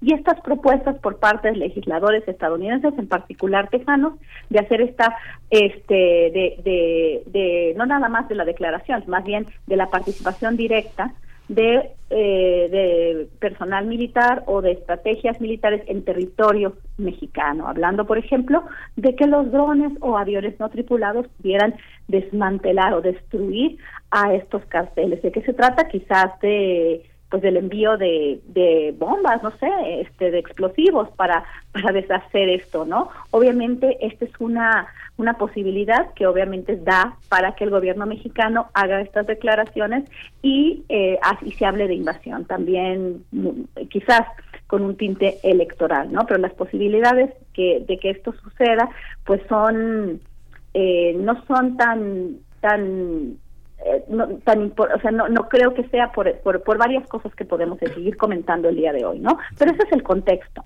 No es eh, una, un, un esfuerzo nuevo, se ha estado manejando en los últimos años de la declaración de la guerra contra las drogas y bueno, este, esta aparición de grupos mucho más violentos como los Zetas. Y bueno, se ha ido reforzando esta narrativa y hoy por hoy pues es la narrativa central en los medios estadounidenses, en el enfoque estadounidense con relación a lo que sucede en México en una época electoral que va a dar mucho de qué hablar, que va, a- va a continuar tanto en México como Estados Unidos, ¿no? ¿Por qué? Porque los dos países tienen elecciones importantísimas presidenciales en el año 2024. Sí, ¿cómo, cómo viste Guadalupe la posición del gobierno mexicano? Para muchos la posición del presidente de la República fue excesiva. Eh, ¿Tú cómo lo aprecias? Bueno, el presidente mexicano entiende muy bien que este tipo de declaraciones excesivas, pues también en un momento en el cual pues eh, ha, ha- ha habido algunos descalabros, este tipo de de, de declaraciones grandiosas, ¿no? Este otra vez volviendo a tomar esta bandera de la soberanía que no necesariamente se, se cristaliza en políticas efectivas, pero sí es una gran herramienta para mantener su base de apoyo, desviar la atención de algunos temas. Y bueno, con el tema de la soberanía, la cuestión de los migrantes, un llamado a los migrantes mexicanos o de doble nacionalidad en Estados Unidos, de no petar por el Partido Republicano. Bueno, esto igual que los políticos estadounidenses, ¿no?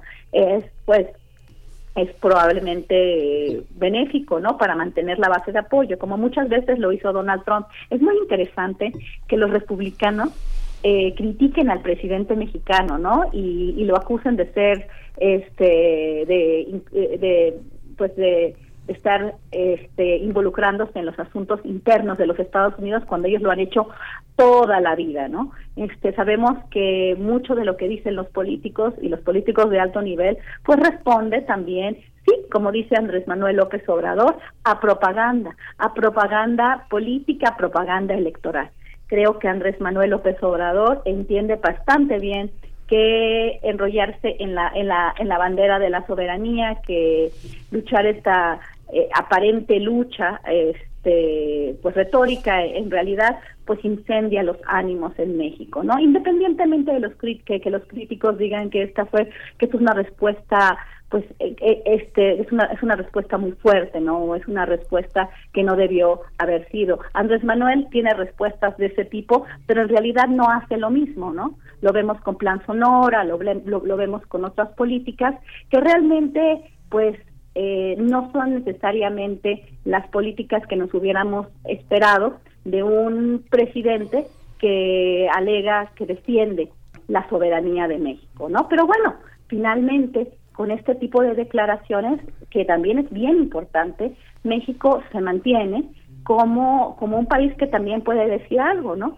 Y no eh, el hecho de que no se le vaya a poder tratar o no se le vaya a poder eh, culpar por una cuestión que básicamente porque sí, esencialmente es una cuestión estadounidense, porque quién recibe las drogas, quién este, se deja o contribuye a que se distribuyan de la manera en que se distribuyen y a que se consuman de la manera en que se consumen.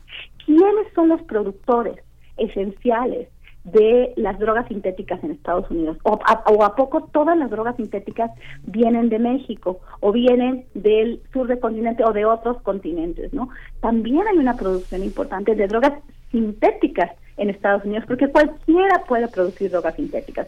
Entonces, en este sentido, Andrés Manuel López Obrador este, se le da la razón, ¿no? Porque este tipo de, de declaraciones unilaterales, soberbias, arrogantes, además de que esta narrativa formada por medias verdades, por por un intento imperial para seguir fortaleciendo este tipo de este pues de de capitales, ¿no?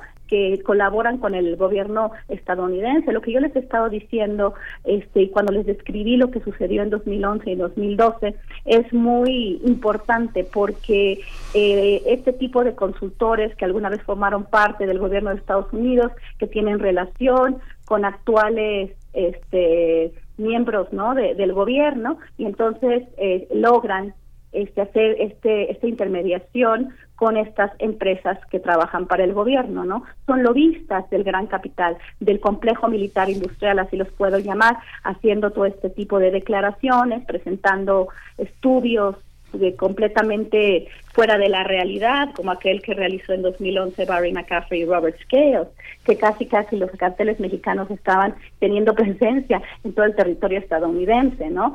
Alimentar este este miedo de la sociedad, ¿para qué? Para seguir fortaleciendo pues a estos capitales con la generación de infraestructura de eh, seguridad en la frontera, ¿no? Y traer a estas eh, estos miembros de las agencias en la frontera y esperando, como lo hizo Donald Trump cuando mandó al, al, al, miembros del ejército estadounidense a la frontera a poner esta, estos alambres de púas, ¿no? En la, en la reja fronteriza. Fue algo y, muy, muy interesante que no sirvió absolutamente de nada, no detuvo la migración, no detuvo la entrada de drogas, pero lo que sí fue este, traer a estas empresas, muchas de ellas, algunas ya están ubicadas en Israel, y muchas de ellas que, que trabajan con el gobierno de Estados Unidos generando muros, eh, trayendo toda esta tecnología y esta infraestructura, pues que ya tienen esta esta eh, esta experiencia, vamos, pues representa contratos para las compañías, ¿no? En realidad pareciera ser que hay propaganda de muchos lados, del, del lado del gobierno mexicano, esto también le ayuda al presidente a fortalecerse, a, a retomar aire, ¿no? En el vísperas del 2024, eh, con el desgaste natural de los gobiernos en este eh, en, en, en, en, este en esta época no los gobiernos siempre se pues se, se, se debilitan al final del sexenio no y esto es normal. Entonces esto también le da a Andrés Manuel se, se pone la bandera de la soberanía y esto mantiene su base de apoyo Doctora eh, Guadalupe Correa Cabrera, bueno, qué, interesante, ya has pasado y has repasado el tema, digamos que nos recuerda, por supuesto, al juicio de García Luna, donde vemos de nuevo estas lecturas que aíslan, que encapsulan actores eh, y, y, que se niegan desde Estados Unidos, muchos se niegan pues a trazar esos nexos que tendrían que estar ahí también, eh, eh de nexos en esta actividad ilícita eh, con, con este nivel de penetración, pues resulta imposible o impensable, digamos, que pueda lograrse sin la a, a, anuencia de personas dentro de las instituciones.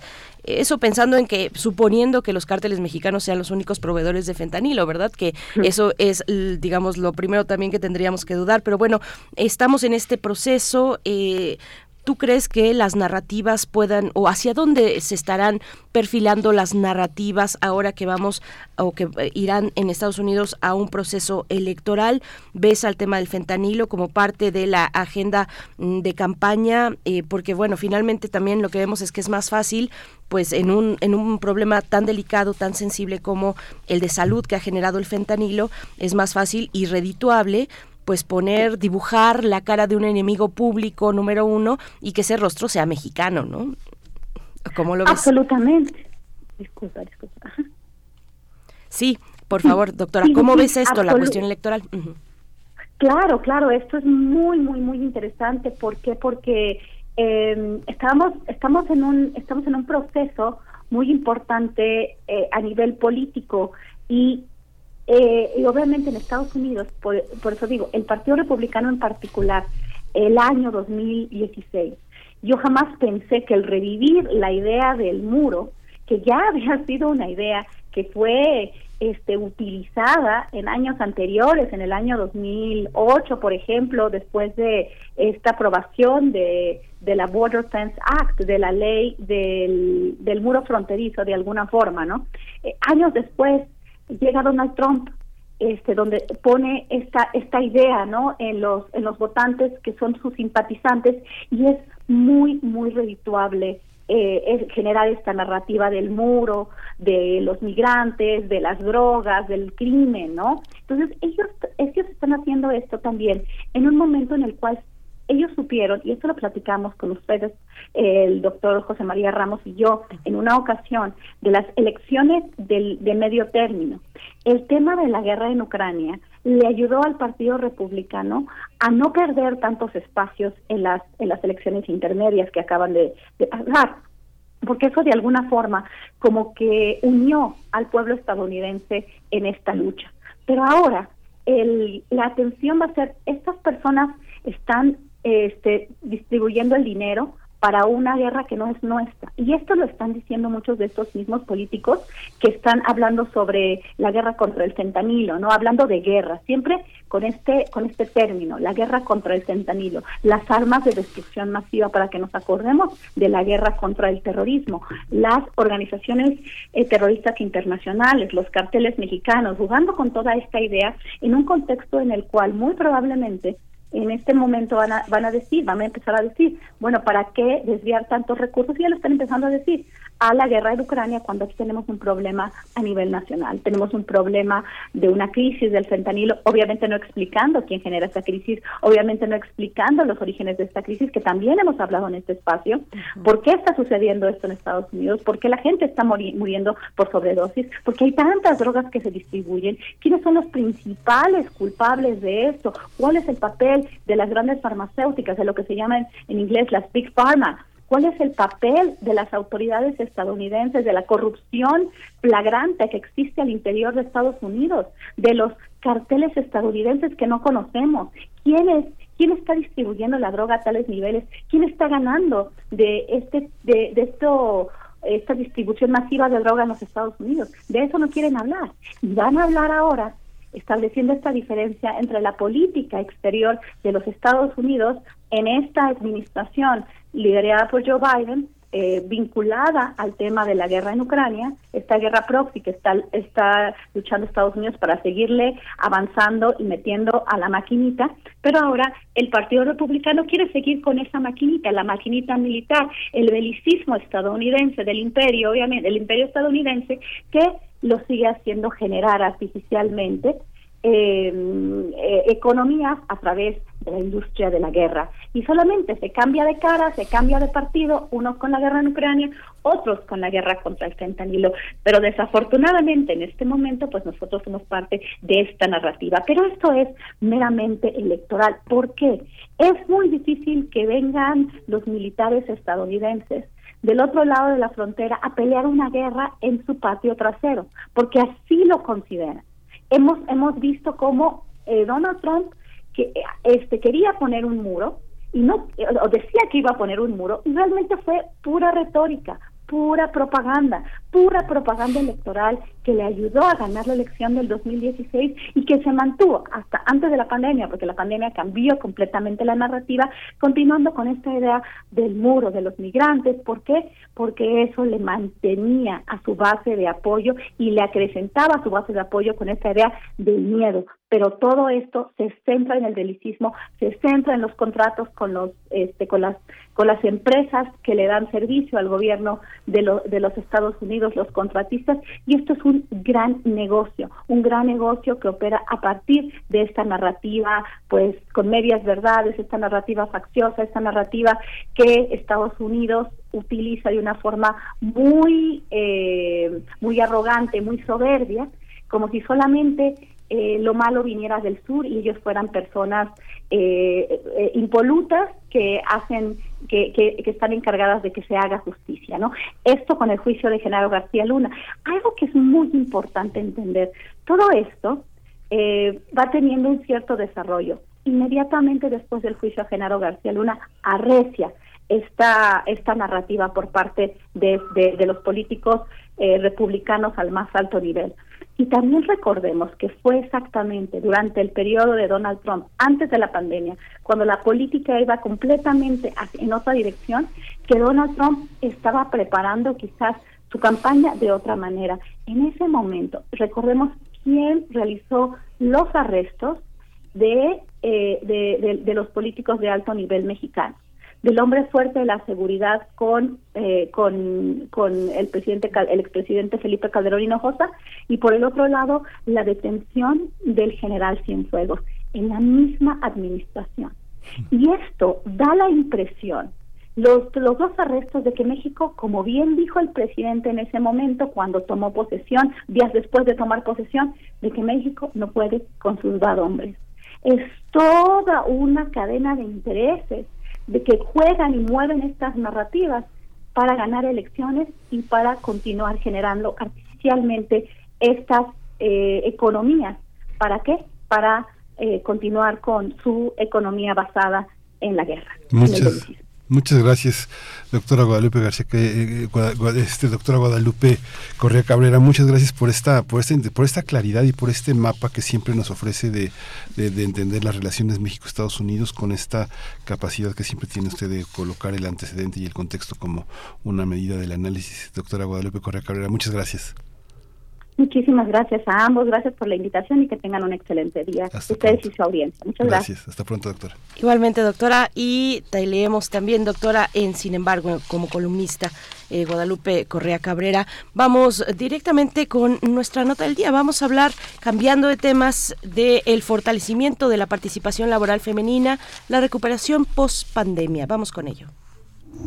Primer movimiento Hacemos comunidad con tus postales sonoras. Envíalas a primermovimientounam.gmail.com Nota del día. Desde que se tienen registros, la participación de las mujeres en los empleos remunerados ha sido menor en comparación con la de los hombres. Esta situación empeoró durante la pandemia. Sin embargo, en 2022 se ha recuperado y se ha alcanzado la mayor participación femenina. De acuerdo con los datos de la Encuesta Nacional de Ocupación y Empleo, la tasa de participación laboral femenina superó los niveles prepandemia, debido a que en el último trimestre de 2022 46.2% de las mujeres en edad de trabajar están empleadas o buscan activamente un empleo, cifra que supera, el 0.8 puntos porcentuales de los niveles prepandemia. Sin embargo, se ocuparon en actividades feminizadas y de bajos salarios. Además, el 91% de las mujeres que tienen un trabajo remunerado declararon que también realizan labores domésticas. Por tanto, la incorporación de las mujeres al mercado remunerado no ha estado acompañada de una redistribución de las tareas de cuidado y de trabajo doméstico. Otro problema es que existen barreras para que las mujeres tengan acceso a puestos directivos y de decisión.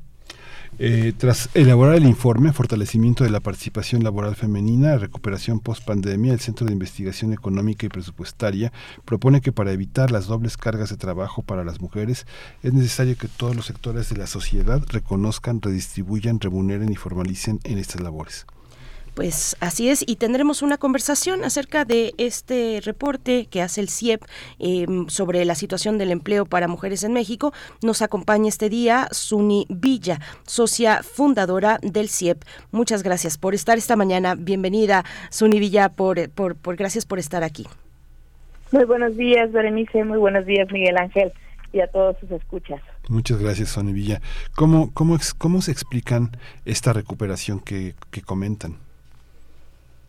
Bueno, creo que eh, explicaciones no hay una per se, y pueden ser eh, muchos factores los cuales han eh, orillado a las mujeres y, y, también abierto los espacios a que las mujeres vuelvan a salir al mercado laboral, vuelvan a trabajar y que vuelvan a trabajar a los niveles que, que, está, que estábamos antes de la pandemia. Factores pueden ser muchos, desde que no tienen opción y, y que alguien tiene que ser el sustento de la casa y que tienen que salir a trabajar, hasta también, pues bueno, eh, esta, esta apertura de espacios que cada vez favorecen mayor a las mujeres en, en, mayor medida, pero también es que gran parte del trabajo que es indispensable para la reproducción del mercado laboral mismo, pues es todo este, este trabajo de, de cuidados que, que, históricamente está asignado a las mujeres y que es necesario para la vida diaria.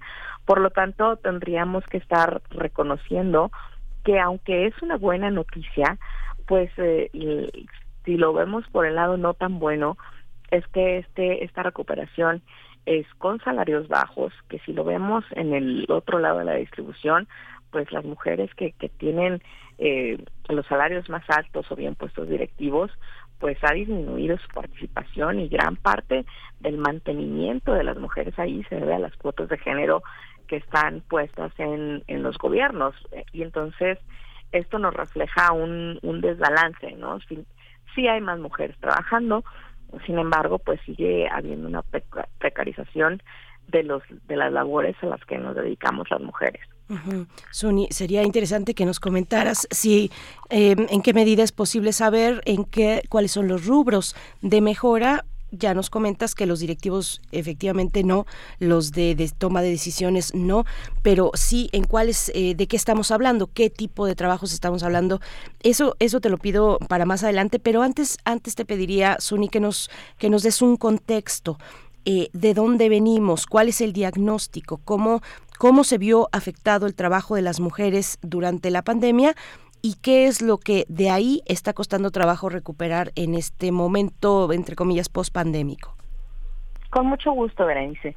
Pues bueno, por un lado, como ya les mencionaba hace un momento, las mujeres por contextos históricos eh, y, y por muchos sesgos que tenemos de género, pues hemos estado relegadas a labores que históricamente les llamamos eh, feminizadas, por llamarlo, por ponerle algún nombre.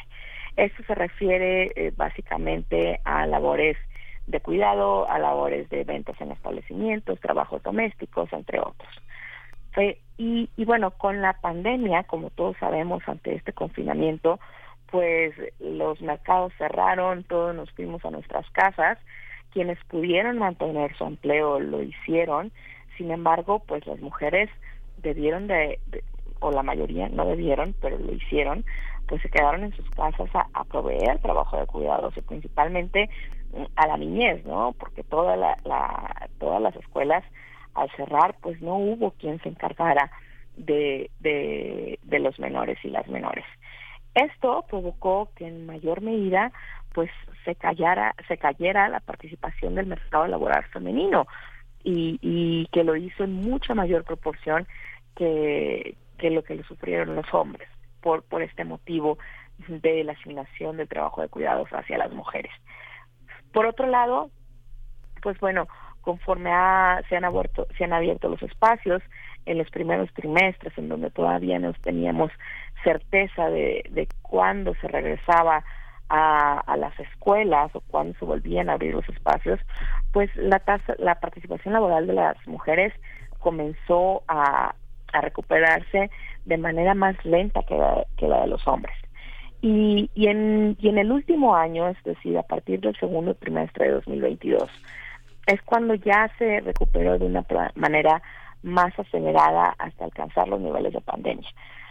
A pesar de que, de que tenemos ya estos niveles que, que teníamos antes, pues también tenemos que seguir mencionando que la brecha en comparación con, con la participación laboral que tienen los los hombres, pues es es muy, es todavía grande, es de alrededor de 30 puntos porcentuales, es decir, mientras menos de la mitad, es decir, el 46% de las mujeres tienen trabajo, sale sale a trabajar, ya sea en el mercado formal o informal, los hombres lo hacen en un casi 77%, 77.6, 76.3, perdón, para ser exactos.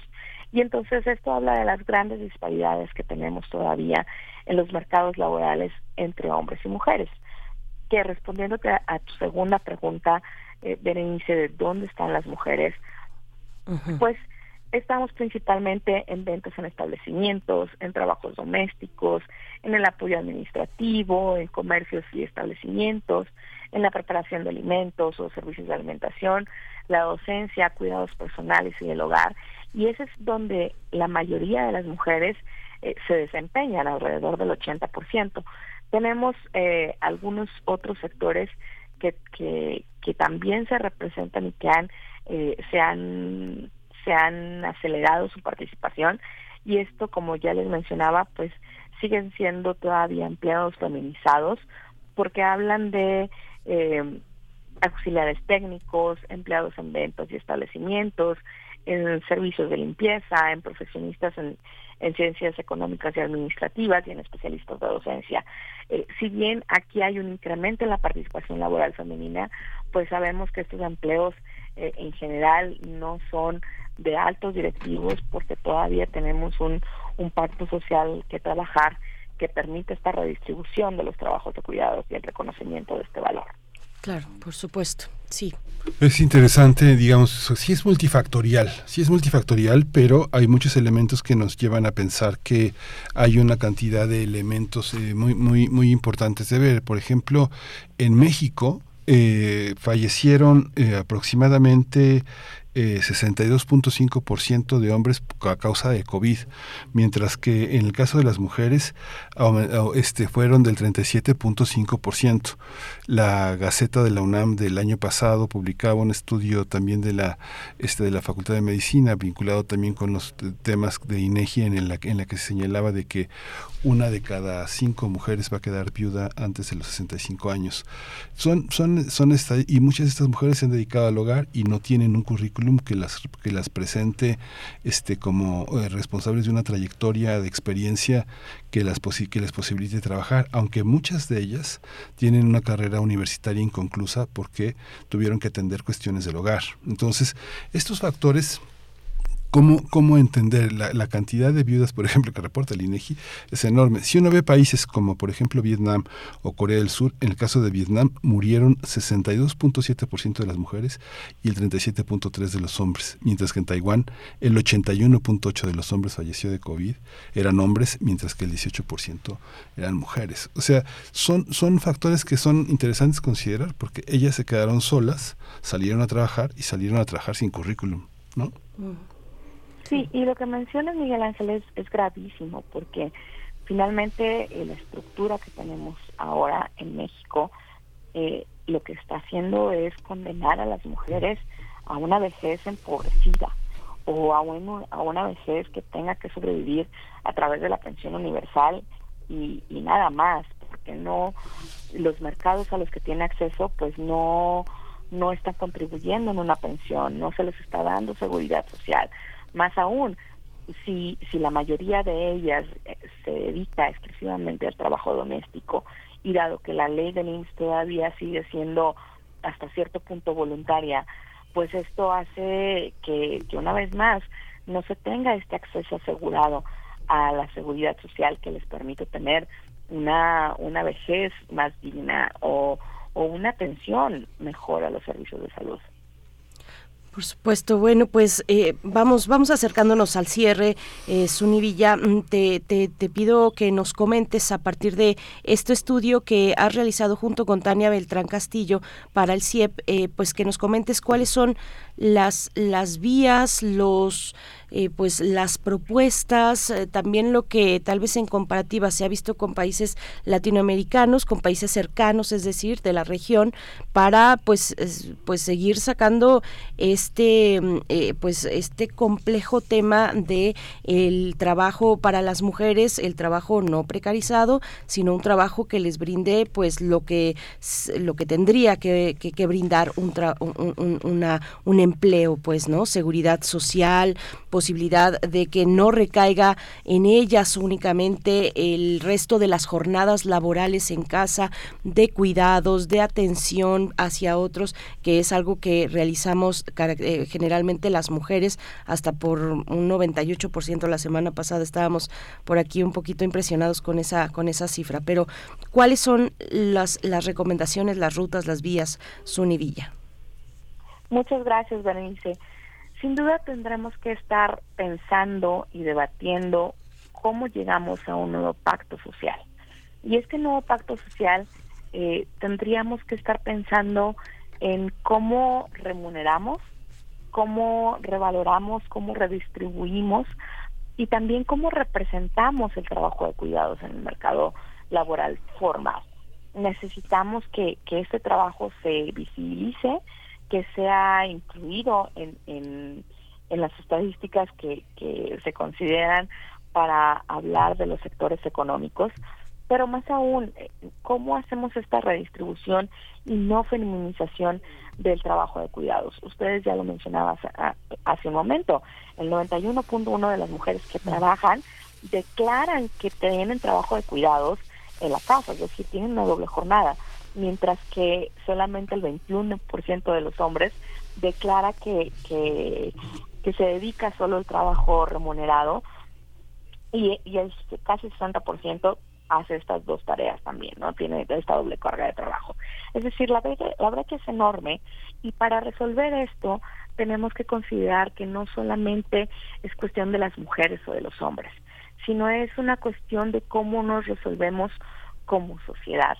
El Estado tendrá que poner lo suyo, es decir, abrir mayores espacios, facilitar que existan labores de cuidado, pero también el sector privado tiene mucho que tiene mucho mucha responsabilidad. Tenemos que pensar en cómo desfeminizamos el cuidado, cómo hacemos, cómo hablamos de personas cuidadoras y entonces introducimos trabajos más flexibles, que patemos eh, el horario de escuelas con el horario de jornadas laborales en trabajos formales y esto también pues lleva a una discusión social, ¿no? En donde pues cada una de las familias tendrá que saber que la crianza es compartida, que es responsabilidad tanto de los hombres como de las mujeres pensar en no solamente el cuidado de, primeras infancias, sino también de los adultos mayores. Muy probablemente exista un adulto mayor en la casa o también pensar que, que todas y todas quisiéramos llegar a esa edad en donde vamos a demandar también trabajo de cuidados y que no necesariamente tiene que venir de una mujer. Más aún, eh, si lo viéramos como parte del sistema fiscal, actualmente por estos sesgos y por estas eh, esta invisibilización del trabajo de cuidados, pues resulta que las mujeres aportan eh, mucho menos que los hombres al, al impuesto sobre la renta, por ejemplo. Entonces, en la medida en que se empiecen a reconocer estos labores y que se empiecen a remunerar, entonces incluso también pudiera tener beneficios para el sistema fiscal. Y, y esto, pues bueno, va va haciendo un sistema fiscal más sostenible en donde podamos tener mejores recursos para, para que el Estado provea de bienes y servicios, que se protejan los derechos y, y como les mencionaba, esto nos lleva a pensar en un nuevo pacto social que tendremos todavía que debatir, que tendríamos que todavía que construir entre todas y todos. Pues muchísimas gracias, Sonia Villa, por esta, por este panorama, socia fundadora del CIEP, que eh, nos ofrecen en esta, en esta mañana el Centro de Investigación Económica y Presupuestaria una posibilidad de, de, de, pensar estas, estas jornadas a través del trabajo y de, y de la mujer. Muchas gracias, Sonia. Un gusto saludarles, Miguel Ángel Berenice y a todo su auditorio. Gracias, hasta pronto. Igualmente un gusto. Bueno, pues pueden ustedes acercarse al sitio electrónico ciep.mx y ahí encontrarán este estudio Fortalecimiento de la participación laboral femenina, recuperación post pandemia. Nosotros estamos ya al cierre de esta hora para despedirnos con Radio Nicolaita para despedirnos de Radio Nicolaita y para invitarles a que el día de mañana, martes 14, pues estén con nosotros también, eh, se sumen al 104.3 de la frecuencia modulada. Cuéntenos también, cuéntenos en redes sociales cómo, le, cómo, cómo pinta todo por allá, cómo amanecen en esta mañana. Bueno, amanecer ya hace un rato, ¿verdad? Cómo va la jornada laboral, la jornada educativa en esta mañana por allá en Morelia. Cuéntenos, queremos saber qué pasa por allá. Estamos en arroba Movimiento en Twitter, Primer Movimiento UNAM en Facebook son las vías de comunicación y bueno, lo que vamos a escuchar para despedirnos de esta segunda hora se trata de Billions of Eyes, está a cargo de Lady Lamb y es parte de la curaduría de Bruno Bartra que está dedicada a las mujeres. La semana pasada también, igual esta la dedica a mujeres artistas, compositoras, cantantes. Con esto vamos a quedarnos después al corte y volvemos con la poesía necesaria, la mesa del día y también con la doctora Clementina Equigua en Biosfera en Equilibrio. Vamos entonces con música 8.57.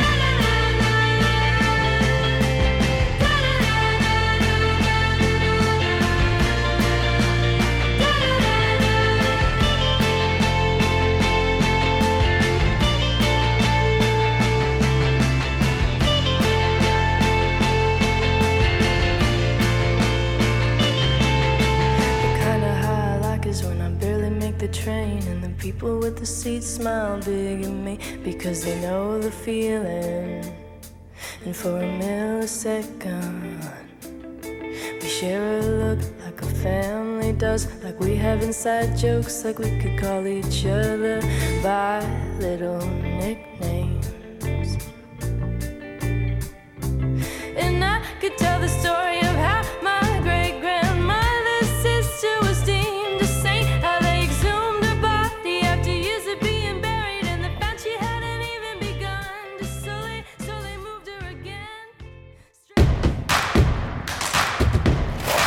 Encuentra la música de primer movimiento día a día en el Spotify de Radio UNAM y agréganos a tus favoritos.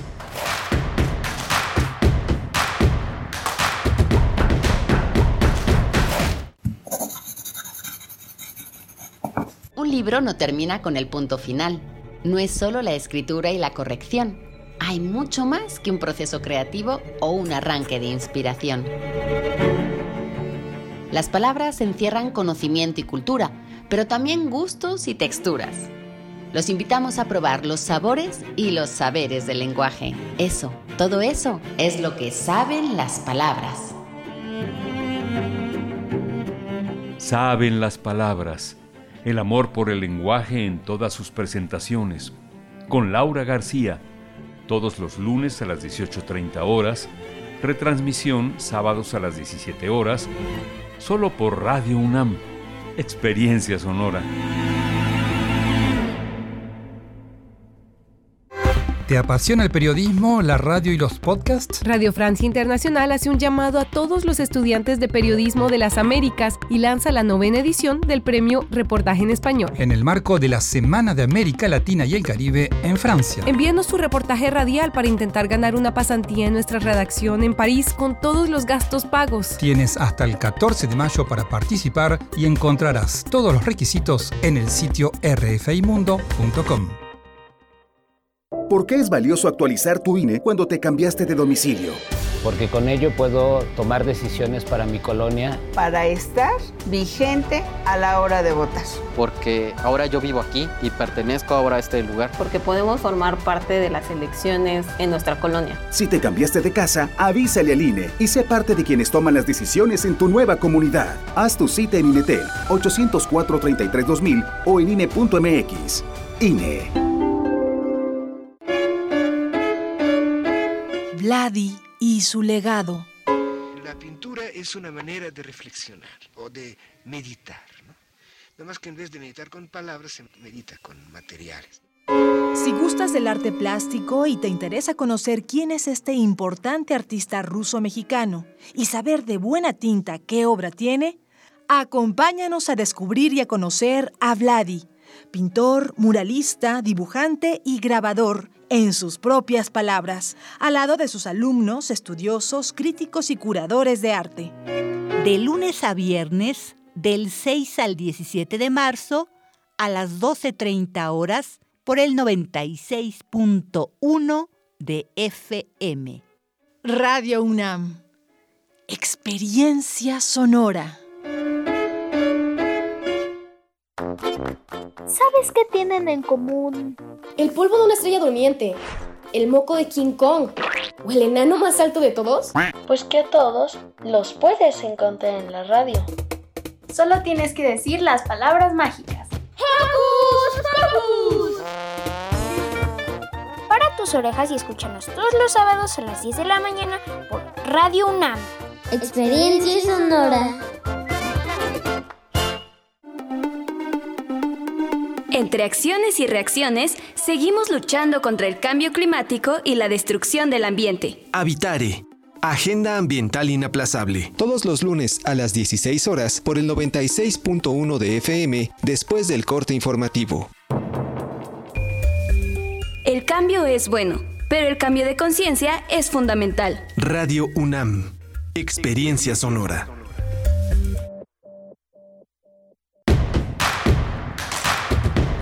Síguenos en redes sociales. Encuéntranos en Facebook como Primer Movimiento y en Twitter como arroba PMovimiento.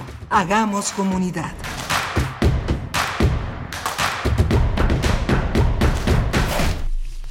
Hola, buenos días. Ya son las 9 de la mañana con 4 minutos. En este lunes eh, 13 de marzo que estamos eh, en esta en esta en esta en esta tercera semana de de marzo que ya corre velozmente como así se nos extinguió febrero con como agua entre los dedos. Estamos aquí en Primer Movimiento en Adolfo Prieto 133 en la Colonia del Valle en esta nave que se llama Primer Movimiento. Rodrigo Aguilar está en la producción ejecutiva, Andrés Ramírez está en los controles técnicos y mi compañera Berenice Camacho en la conducción. Querida Berenice, buenos días. Buenos días, Miguel Ángel Quemain. Un gusto estar contigo, estar detrás de estos, de estos micrófonos en Radio Universidad, en Radio UNAM, 9 con 4 minutos de la mañana. Viene la poesía necesaria en unos momentos más. Yo les he comentado que la poesía durante este mes de marzo será exclusivamente escrita por mujeres y casi casi va como una genealogía. Así me salió. Estuvimos la semana pasada, les compartí poesía de Concha Urquiza, les compartí poesía también de ay ahorita se me está se me está yendo pero bueno viene viene también digamos como parte de una genealogía eh, que es lo que está resultando no ir ir a las a las fundadoras ir a las precursoras ir a las primeras a las que rompieron eh, pues a, a las que hicieron brecha y, pues rompieron eh, los obstáculos que les tocaron para poder eh, pues hacer lo que lo que bien hacen como es la escritura de la poesía Em, Dolores Castro estaba yo pensando en Dolores Castro en Con- Concha Urquiza y bueno, todas esas, esas mujeres, no muchas, desafortunadamente no tantas y menos eh, conocidas, pero cada vez más, cada vez más. Así es que viene la poesía necesaria y en la mesa del día, El malestar de las mujeres, una obra que se presenta en el Teatro El Milagro el próximo, eh, bueno, ya desde el pasado 6 de abril y hasta el 10, perdón, el pasado 6 de marzo y hasta el 10 de abril estará esta propuesta escénica en el Teatro El Milagro y vamos a conversar con David Evia, actor, director, dramaturgo y también con Penny Pacheco, actriz eh, de esta obra El malestar de las mujeres.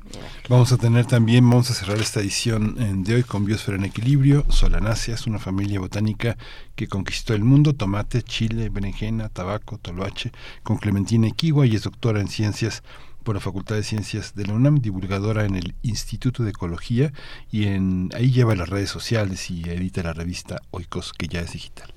Por supuesto. Bueno, también la invitación a que se acerquen a la Gaceta Universitaria de esta mm, semana. Gordofobia es el tema que trata de, des- desde distintos ángulos eh, y con la voz de especialistas y también personas activistas.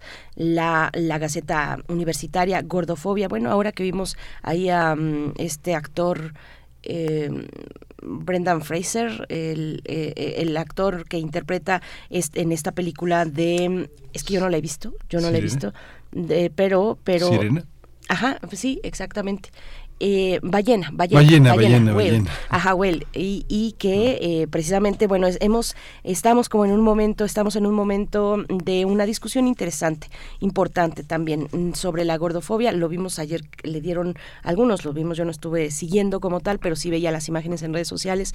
Eh, se llevó el Oscar, se, se, llevó el Oscar este actor, muy conmovedor la e, ese, ese nombramiento, esa, ese momento del el festival de de estos galardones del Oscar en la cinematografía de los Estados Unidos, pues bueno, ahí está eh, la invitación también a que se acerquen a la Gaceta Universitaria con estos ángulos de especialistas, de activistas respecto al tema, Miguel. Sí, en la, en la unidad de posgrado de la UNAM está, es un momento también en el que están muchos proyectos de investigación atravesando el tema de la, el tema de la gordofobia, desde la antropología, desde la Escuela Nacional de Enfermería y Obstetricia, están también tocados de la Facultad de Medicina, del Trabajo Social. Hay muchos, este, muchos académicos que están en esa, este, en esa problemática, tratando de definir objetos y problemas de investigación a partir de la multifactorialidad que tienen temas como estos que son que no este romper con los estereotipos romper con las causas aparentes de la de la obesidad eh, señalar denunciar las cosas de la que tienen que ver con la injusticia social la inequidad y que conduce a problemas eh, problemas tan graves como la obesidad mórbida en niños. Es algo muy muy muy importante que nuestra universidad está realizando apoyado en todas sus áreas de conocimiento. Es algo muy muy interesante Sí, caray. Y bueno, también la parte que denuncian las activistas y los activistas eh, desde la gordofobia eh, o la reivindicación de los cuerpos gordos, pues que hay una persecución en nuestra sociedad. ustedes pónganse a pensar cuál es su relación con la comida, eh, en, ¿no? En cada momento, cómo, cómo nos relacionamos con la comida, cuáles son los pensamientos que tenemos a partir de lo que nos estamos llevando a la boca, de cuáles son los mejores alimentos, bajo qué parámetros van a ser los mejores. Bueno, en fin, ahí eh, me parece que, que, es interesante ponernos todos en esta discusión. Me parece que es interesante y bueno, pues está la Gaceta Universitaria para que se puedan acercar con esos ángulos que proponen. Cuéntenos en redes sociales cómo ven estos temas. 9 con 9 minutos, vamos a ir con la poesía necesaria. Es hora de Poesía Necesaria. Bien, pues lo anunciado, vamos a seguir con poesía mm, escrita por mujeres y sigue el turno, la ocasión para escuchar un, breve poema de la gran Rosario Castellanos, una de las escritoras pues más prominentes, más importantes de la literatura mexicana y no solamente mexicana, sino en habla hispana. Este poema se titula Los adioses y lo voy a acompañar, lo vamos a acompañar con música de Amy Winehouse. Es un poema breve. Vamos con Los adioses. Quisimos aprender la despedida y rompimos la alianza que juntaba al amigo con la amiga, y alzamos la distancia entre las amistades divididas. Para aprender a irnos caminamos. Fuimos dejando atrás las colinas, los valles, los verdeantes prados. Miramos su hermosura, pero no nos quedamos.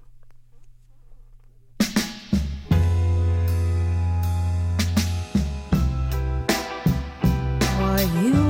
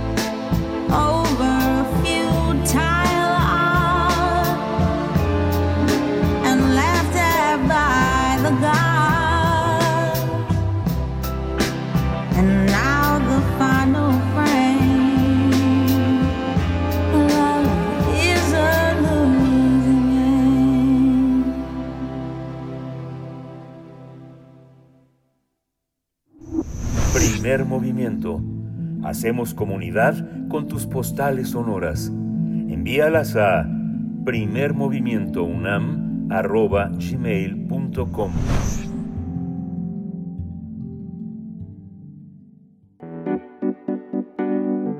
La mesa del día. El malestar en las mujeres es una puesta en escena de David Evia que retoma la voz de las mujeres que en octubre de 1789 asaltaron Versalles, hartas de la escasez de alimentos, de los derroches y excesos de la corte, y en especial de la reina María Antonieta. Durante esa etapa, Robespierre, dirigente moral de la revolución, instaura la Comisión de Salvación Pública y desata una política del terror, al guillotinar a todo aquel que disienta de los principios de la República. Algunas de las mujeres que murieron en la guillotina al ser consideradas como peligrosas, sediciosas, colaboradoras del viejo régimen y libertinas fueron Manon Roland y Olympe de Gauche, la última autora de la Declaración de los Derechos de la Mujer y la Ciudadana. Con esta obra de teatro, David Evia nos trae al presente ese malestar en las mujeres y vamos a conversar, eh, vamos a tener una charla sobre esta puesta en escena que tiene lugar en El Milagro desde el pasado 6 de marzo y hasta el 10 de abril, una temporada para poder disfrutar del malestar en las mujeres y nos acompaña esta mañana mm, Penny Pacheco, actriz, eh, actriz en esta obra El malestar de las mujeres. Gracias Penny Pacheco, buenos días y bienvenida. Hola, buen día. Muchas gracias por invitarnos. Estamos súper felices de platicar aquí con ustedes acerca de esta obra tan importante en estos tiempos y en todos los tiempos, ¿no? Sí, Sí. claro, claro. Es muy interesante la propuesta, la propuesta, digamos, este, la propuesta de David, el director. David debía hacer prácticamente una, una, una asamblea del, del teatro. Cuéntanos cómo ha sido este proceso. 15 actores en escena, si no conté mal, este, es. ocho hombres y siete mujeres. Sí, hicimos 15 actores en escena. Imagínate. La verdad es que es una. Pues es un, es un privilegio actuar al, al lado de, de todos estos compañeros que además no tenía la oportunidad de conocer antes en teatro y que y que además estén todos tan entregados y que además, o sea, con el tema, con tantas mujeres. Al principio, cuando cuando se visualiza de lejos, dices, qué difícil, ¿verdad? ¿Cómo va a ser esto tanta ta- tanta gente, no? ¿Cómo vamos a organizarnos para trabajar? Y la verdad que ha sido muy sencillo. O sea, yo creo que el tema tiene mucho que ver, eh, la dirección tiene mucho que ver, la organización de las cosas, lo que tenemos que decir, el discurso. Y pues sí, eh, voy a mencionar a, a todos mis compañeros. Está Santiago Alfaro, está Alonso Burgos, que también es el creador de la, de la música original, bueno, y la música en vivo, es, es pianista.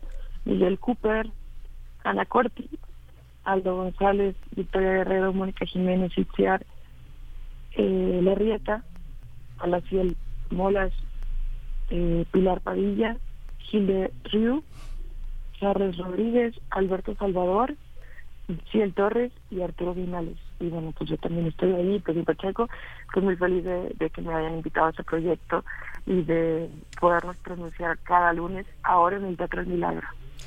Pues eh, en, en, en, un momento esperamos que se nos una a esta charla el director, dramaturgo David Evia, actor también, Penny, pero pues te escucho con este elenco tan numeroso y pues sí debe, debe ser un, un, desafío, un desafío que afortunadamente se traduce en una puesta en escena muy interesante, pero que eh, pues tiene, tiene eso, tiene precisamente eso, tiene desafíos eh, para todos y también para, para el director finalmente. Ya nos acompaña David Evia, pero mm, quisiera además, bueno, que nos comentes un poquito más de esto, qué implica, qué significa en el teatro, cuáles son las dinámicas en escena con esta cantidad de, de, de, de actores, de actores actrices.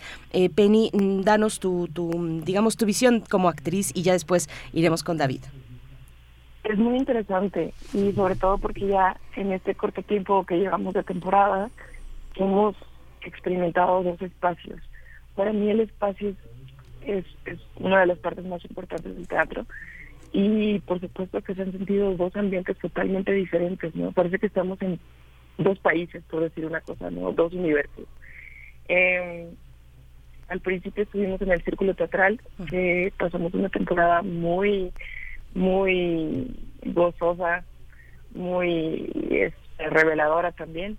Y ahora estamos en el Teatro Milagro, que también nos muestra una cara, eh, como te decía, totalmente diferente de lo que habíamos experimentado la primera temporada como actores y como y como la experiencia misma, ¿no? Como seres humanos que, que están en una en una ceremonia como esta, ¿no? En este caso el planteamiento es una asamblea. Y bueno, pues también es interesante cómo la gente en este nuevo espacio se integra. Vemos los rostros eh, angustiados, o vemos los rostros gozando, o vemos los rostros, los ojos directamente, ¿no? Por la disposición del espacio nos permite eso. Eso es lo que pude notar la función pasada, que fue nuestra primera función en el Teatro Milagro. Hoy tenemos otra función también entonces esperamos por ahí, que además es súper importante porque eh, hay un descuento para todas las mujeres de 100 pesos, entonces pues ojalá que no se lo pierdan todas las compañeras y que y que vayan y que nos ayuden a pronunciarnos porque aunque hasta ahora ninguna persona del público se ha hablado o se, se ha metido a la conversación por decirlo de una forma lo han hecho con con una mirada lo han hecho con con con la energía que te proyectan. La, función pasada que te digo que tuve una oportunidad de ver a la gente más de cerca, se sentía a, sobre todo a unas chicas que estaban por ahí como apoyando lo que, lo que nosotros decíamos. Y eso fue una experiencia muy loca, muy bonita y que además me hizo reflexionar y entrar un poco más a, al discurso de cada personaje. Entonces, pues esa es mi experiencia. No, pues qué interesante. Y, y, bueno, ya nos acompaña David Evia, director, dramaturgo, actor. Buenos días, David. Eh, pues ya, como has escuchado, Penny nos ha eh, pues llevado un poco a, a, esto que rodea a la obra, el malestar en las mujeres. Y, y qué interesante ver en el escenario teatral una asamblea, la significación de una asamblea. Me parece que es un tema que siempre ha guardado alguna relación desde los griegos, ¿no? El ágora, el lugar de la deliberación de lo público eh, eh, como, como una significación de lo político, ¿no? Me parece ahí siempre bien interesante cuando se habla de teatro y asamblea de alguna u otra manera y aquí se pone en escena David Evia. Cuéntanos cómo empieza esta travesía, cómo, cómo te asomas eh, con lo que ahora ya podemos disfrutar y presenciar en, en escena, el malestar, el malestar en las mujeres. Hola, buen día. Eh, pues sí, como bien tú dices, este, eh, se asocia siempre pues, una asamblea con un acuerdo que es básicamente político, no la polis, la ciudad, la reunión, que vamos igual que el teatro, es un invento griego, ¿no? Sí. Entonces, a partir de ahí hay muchos elementos. Eh, yo le llamo a esto, bueno, puesto en escena, un pronunciamiento escénico. Y la inquietud vino hace varios años, como tres años, justamente aquí en el Centro Universitario de Teatro, donde estoy ahora mismo a punto de dar clase otra vez. Okay. Ajá, este, aquí surgió un, uh, un ejercicio, empecé a buscar textos y tenía pues un, un salón, una clase eh, con mucho más mujeres que, que varones, ¿no? Entonces empecé a buscar textos, recordé a, a las mujeres de la revolución, sobre todo la, la famosísima escena de las pescadoras tomando Versalles, donde se dice que Antonieta dijo de mis pasteles, ¿no? Este, y a partir de ahí, imaginándome ese diálogo de las pescadoras con, ante una asamblea, eh, eh, la asamblea que se instituye ya cuando, bueno, Robespierre llega a presidirla, ¿no? Y es unos días antes, unos, unas semanas antes de también está por ser guillotinada la reina, ya la guillotinada. Ese, ese momento histórico y sobre todo también, pues yo siento que la historia son ecos que se van incluso desde los griegos. Entonces, busqué que, que, que se pronuncien, o sea, más que un trabajo eh, enfocado solo a al teatro, ¿cómo decirlo? Eh, eh, convencional en el sentido en que vamos a contar una historia con una acción dramática que se va desarrollando. Aquí es pues la es el presente, siempre está sucediendo en el presente y también pues en el en la disposición de escenografía. De estos y eso se me quedó. Retomé el texto que había sido solamente una recopilación y ya lo, lo escribí propiamente en donde participaran más este personajes sobre todo Olin de Goss que es un personaje que sí existió no este la primera bueno fue la mujer que redactó nada más ni nada menos que los derechos de las mujeres y las ciudadanas, ¿no? Eh, en contraposición, porque decían, bueno, los derechos inalienables del hombre, lo que se promulgó en la Asamblea Nacional, pues no incluían a la mujer y muchas cosas. Y entonces, entonces, bueno, y termina siendo también guillotinada en la época del terror, precisamente esa etapa junto con otra también, pues era como una suerte de literata, las mujeres este, burguesas, por así decirlo, se nacieron dinas y, en fin, que eran propietarias, pues, hacían cafés literarios y se llevaban pues bien con, con esa élite ilustrada, ¿no? Este, que tenía acceso a pues a los enciclopedistas, a, a Rousseau, básicamente, y también pues con los libertinos como el Maribó y Sabe de ahí voy extrayendo yo motivos tanto literarios como eh, pues la ficción que trato de, de plantear esta asamblea que pues nunca se dio, ¿verdad? O sea, no se dio tal cual, no se reunieron tal cual, eh, ciudadanos, este, en fin, eh, jóvenes revolucionarios que mencionan a Danton como, eh, ¿no? Como el primer traicionado o como traidor a Robespierre, en fin, y pues ya no le forma, pues me decidí pues, eh, pues convocar a los a las actrices básicamente y a los actores por supuesto también.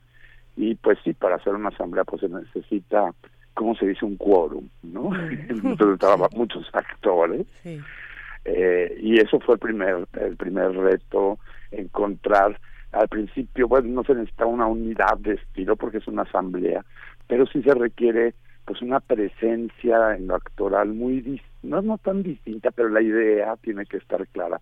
Fue un proceso eh, complejo y y bueno ante la simpleza también de un vamos a llamarle la tres un, un dispositivo como dicen un dispositivo escénico que es pues una una mesa yo digo que eh, Occidente todo se resuelve o en la cama o en la mesa, la política también, ¿no? En la alcoba, vamos a decir, las conversaciones de alcoba o en la o en la mesa.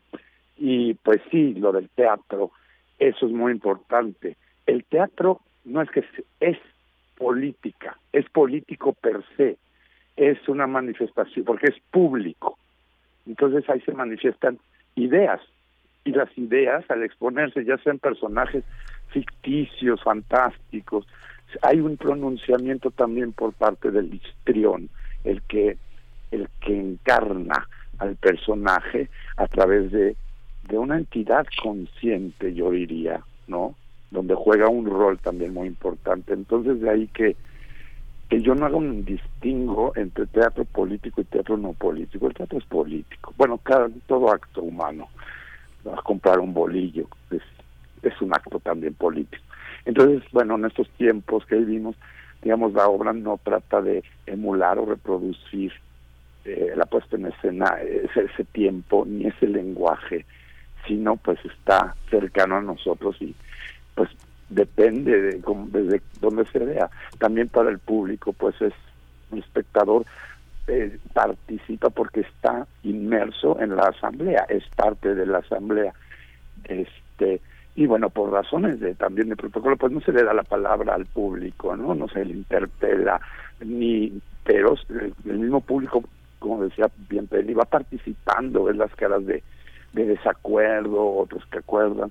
Entonces sí ha sido algo muy eh, pues para mí muy grato, ¿no? Muy me, me, me, no no esperaba yo esa ese ese resultado como director como director como artista escénico yo no no busco resultados sino procesos y planteamiento de nuevas preguntas también tanto en la estética escénica como el, y sobre todo en los en los conceptos en los temas que a tratar Sí, es muy interesante todo lo que comentas, David. Este Penny Bueno. Pacheco, sí, sí, te Sí, escucho, te escucho, te te escuchamos, sí.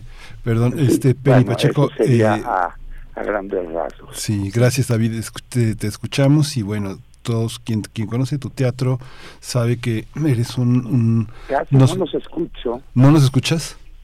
a ver voy Tal a vez poner- hablar un poquito más fuerte. ¿Me escuchas a mí, David? sí, sí, perfecto, ¿Ya? perfecto. ¿A, mí- a- a mí me escuchas David? Sí, perfecto. Ya, sí. ok.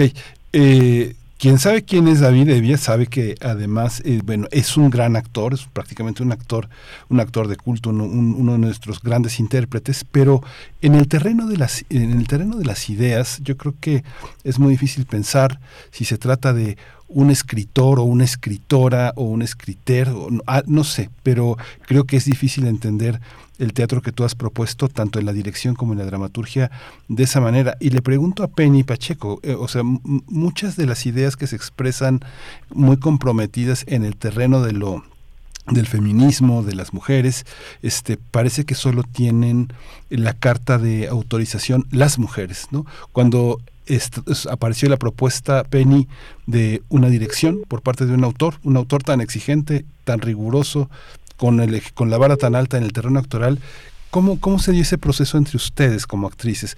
¿Cómo, cómo fue el comentario de, estar dirigidas por un hombre para un tema tan fuerte de- de las mujeres?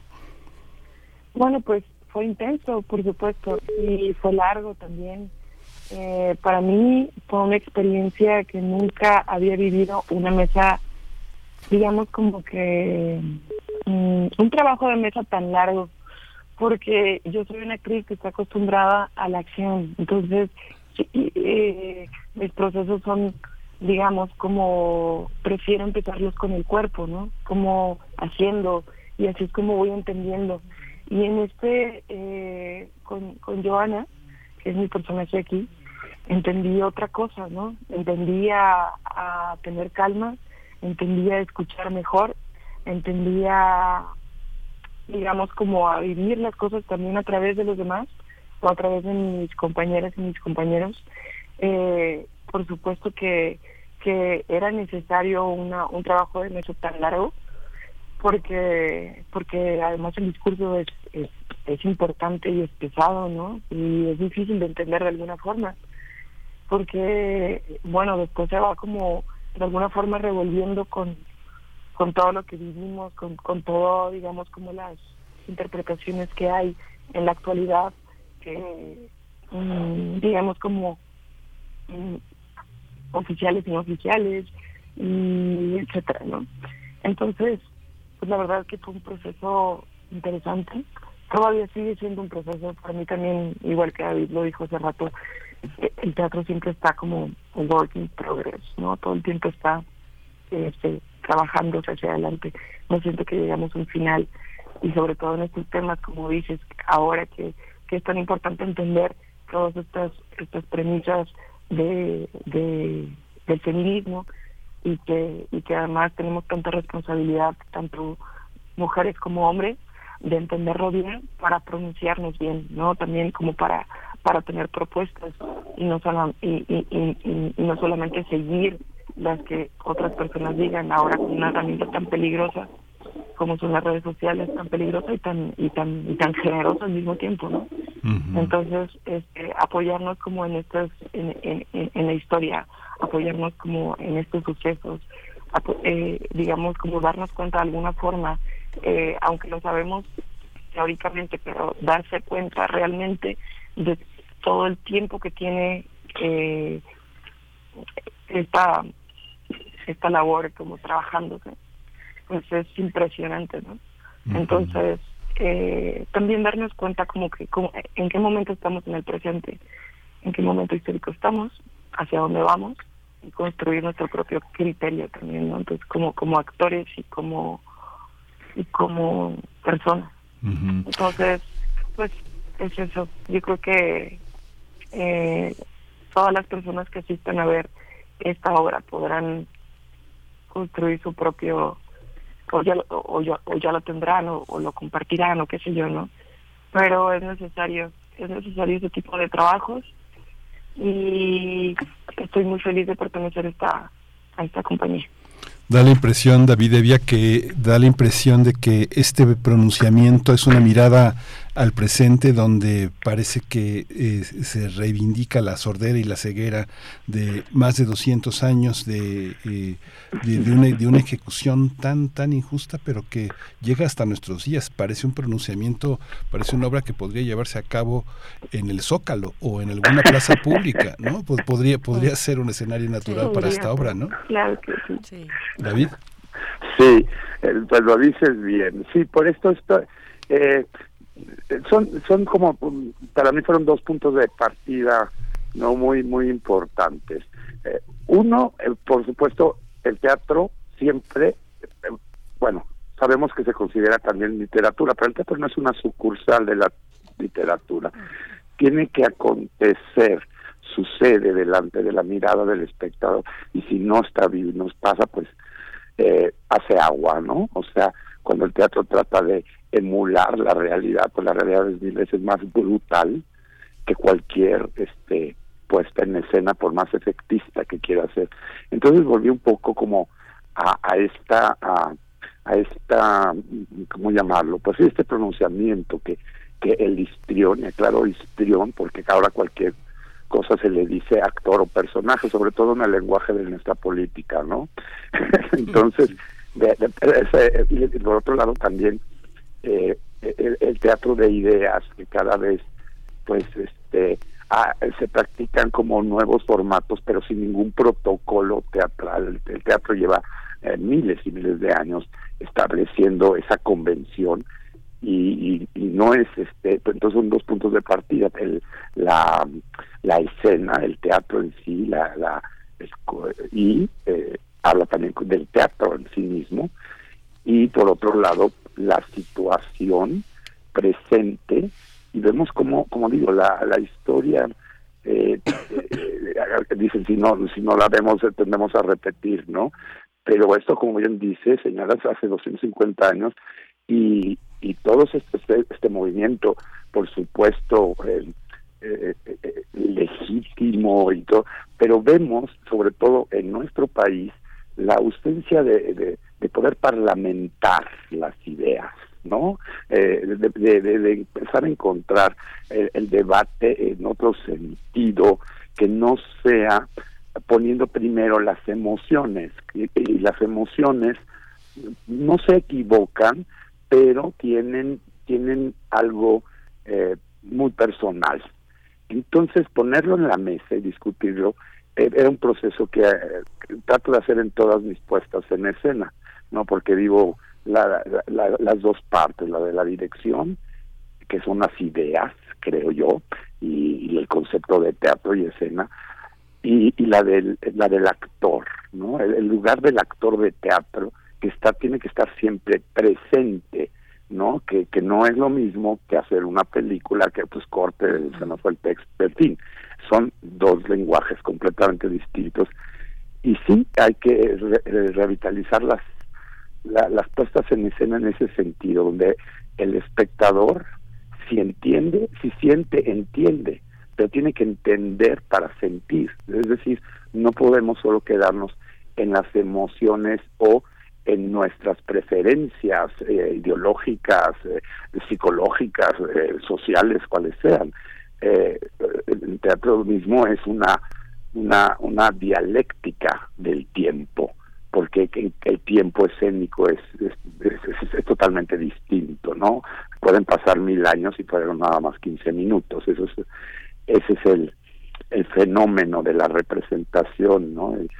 y, bueno podríamos este ahondar mucho en ese en ese en, el concepto de la puesta en escena entonces sí son estos dos aspectos que a mí me parecieron importantes y pues yo soy también el, más sorprendido porque eh, sí yo no me considero no me considero director escénico y, y actor claro y sobre todo y teatro nada más pero como dramaturgo pues no me consigo sentado en las mañanas eh, escribiendo una obra para que se edite, ¿no? Y que alguien la monte, y, o sea, no tengo esa parte.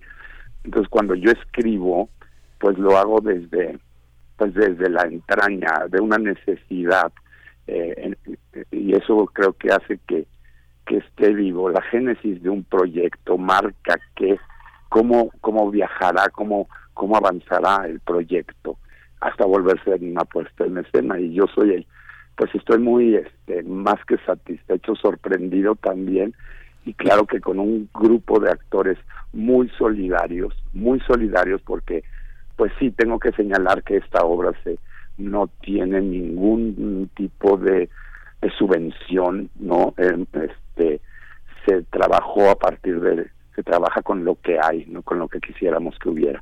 Pero en el caso de los actores es muy importante señalar eso, su solidaridad, este, entregándose, eh, ahora sí como se dice, en cuerpo y alma y en pensamiento a este trabajo y, bueno, su generosidad también ha hecho posible que sigamos avanzando con, con esta obra. Eh, David, qué, qué interesante y, y, pues son un montón de referentes y de puntos que los que colocas en esta charla. Cuando dices aprender para sentir eh, yo, ah, de inmediato me, me, remitió a una de estas consignas que se ven en las calles cuando hay manifestación de mujeres, el 8 de marzo, por ejemplo, eh, que dice, si no estás indignada, no estás poniendo atención. ¿no? Eh, esto de poner atención es aprender, es percibir, es no inteligir eh, para que te genere a partir de eso una, una sensación, una emoción, un sentimiento, ¿no? Bueno, me, remitió muchísimo, David, lo que decías y, yo estoy de acuerdo contigo cuando dices todo es político, sé que a muchos les choca, eh, pero hay pues concepciones y de, de, de, de, unas y otras concepciones de la, de la política y cada quien tiene la suya, pero eh, recuerdo, bueno, esto que decía Aristóteles, que un hombre, él decía un hombre, no decía un humano, ni una mujer, ni una persona, sino un hombre solitario decía, o es un dios o es una bestia, ¿no? es decir, pues sí, ahí estamos, con esa necesidad de parlamentar, porque somos seres gregarios, vivimos en comunidad, bueno, en fin, todas estas cosas que nos has puesto, David, pero me llama la atención todavía más al final cuando dices que eh, pues es un proyecto que se sostiene, digamos, sin... Eh, eh, porque porque entonces yo tenía mala información se sostiene sin un sin un estímulo pero según entiendo yo habían eh, recibido o merecido el apoyo de creación y proyectos culturales. Eh, a ver, cuéntanos un poquito nada más para aclarar entonces esa cuestión. No, no, este, el que tiene el apoyo es el Teatro del Milagro. Nosotros estrenamos eh, el año pasado en el Círculo Teatral, un, un teatro independiente, ¿no? Este, y, bueno, no, eh, vamos, eh, no, no, no es que se seguirán buscando apoyos, o sea, ahorita, pero fue más la necesidad de hacerlo, de montar, de reunir a estos actores, eh, y también por una situación que hay hoy en día en vamos en, estos apoyos en, en, el sector cultura ¿no? en el país pues yo entiendo muy bien las necesidades son otras. Este país le urge, le urge la cultura, en el sentido amplio de la cultura en todas partes, ¿no? Entonces, eh, yo entiendo, de pronto me puedo considerar como un daño colateral, ¿no? Es decir, hay prioridades y, y también era pues una parte de mí de decir, eh, no se necesita dinero para hacer teatro. Atención lo que voy a decir, lo que necesita es un teatro, una fecha de estreno, una temporada para que el público lo pueda ver. A mí me interesa que la gente vea mi obra. Sería ideal este, que, que, digamos, en la parte eh, material financiera, pues estuviéramos eh, como en primer mundo, ¿no? Este, pero no es así. Entonces hay que hacerse conscientes también en qué en qué país estamos y parte de, de, mi de mi propuesta es eso, ¿no? Es decir, eh, alguien que se dedica al teatro, bueno, si quiere hacer dinero con eso se equivocó. Hay otras carreras que pueden dejar eso. El teatro tiene algo algo que a mí me que es lo que también me llamó que pues es una vocación no no no me considero un mártir ni nada este también me gusta comer bien no en fin no se trata de eso pero sin esa vocación sin ese pronunciamiento sin sin esa noción de que el teatro sucede acontece en si pienso eso me gusta pensar que ahorita en alguna parte del mundo se está prendiendo una una lámpara de teatro y hay un actor transmitiendo por medio de las ideas las emociones. Es que eso es lo que a mí me está llamando más la atención ahora. Eh, llevo ya casi 40 años de profesional, que si no tienes la idea, por más que te aprendas el texto, vas a entonar igual, vas a ser como un perico que se aprendió eh, una frase, ¿no? Y esa eh, esa dualidad del actor de teatro que también tiene que estar pensando. Siempre digo, el que suda es el, el actor, el que piensa y siente es el personaje. Y allá es una combinación psicofísica, no racional y, y también, pues sí, es, es Dionisio y Apolo, es una, eh, una contradicción. Tiene que pensar, tiene que aprender, tiene que entender, eh, nutrirse, alimentarse de, de ideas y, de, y lograr una situación en presente no a través de pues de la persona que en realidad en, griego es eh, son eri alrededor y soma cuerpo no la persona que da la máscara. Eh, ese viene desde ahí ese e, e, ese punto tan importante en el mundo occidental. Y pues sí, a algunos le molestará la palabra política, pero la polis es la ciudad y el invento de la ciudadanía, en fin, no hemos logrado eh, todavía una sociedad ideal.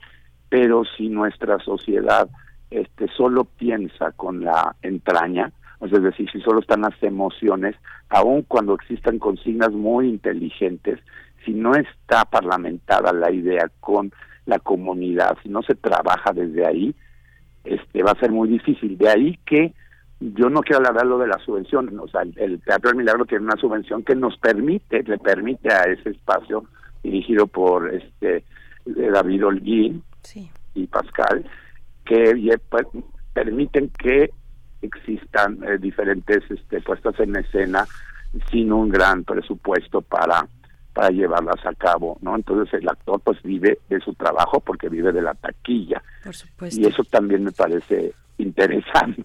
Claro, y, y, David, bueno, todo eso es político, la subvención del, del milagro también, también en términos del bienestar, de cómo se reparten los eh, dineros públicos, en fin. Eh, vaya, ahí eh, pones un montón de, de cuestiones, David, cuáles son las necesidades culturales y cuáles son las prioridades de la política cultural, que tal vez no son las mismas. En fin, se nos ha acabado el tiempo, pero pues esto está bien sabroso. Muchísimas gracias a ambos por por estar, por comentar, por sentir de esta manera y por transmitirlo y además pues eh, hacerlo acontecer, como es el teatro David Evia. Muchas gracias. A ustedes. Muchas gracias a los dos. Muchas gracias a ambos también. Penny Pacheco, actriz, David Evia, actor, director, dramaturgo. No se lo pierdan en el teatro El Milagro. Eh, de hasta, hasta abril, tiene una temporada hasta abril, el 13 de abril, si no me estoy equivocando ahorita con esto, pero al 10 de abril, del 6 de marzo al 10 de abril en el Teatro El Milagro, El Malestar de las Mujeres, Miguel Ángel. Sí, pues vamos, vamos a ir con música, vamos a escuchar de Jenny and the Mexicats, Me and My Man.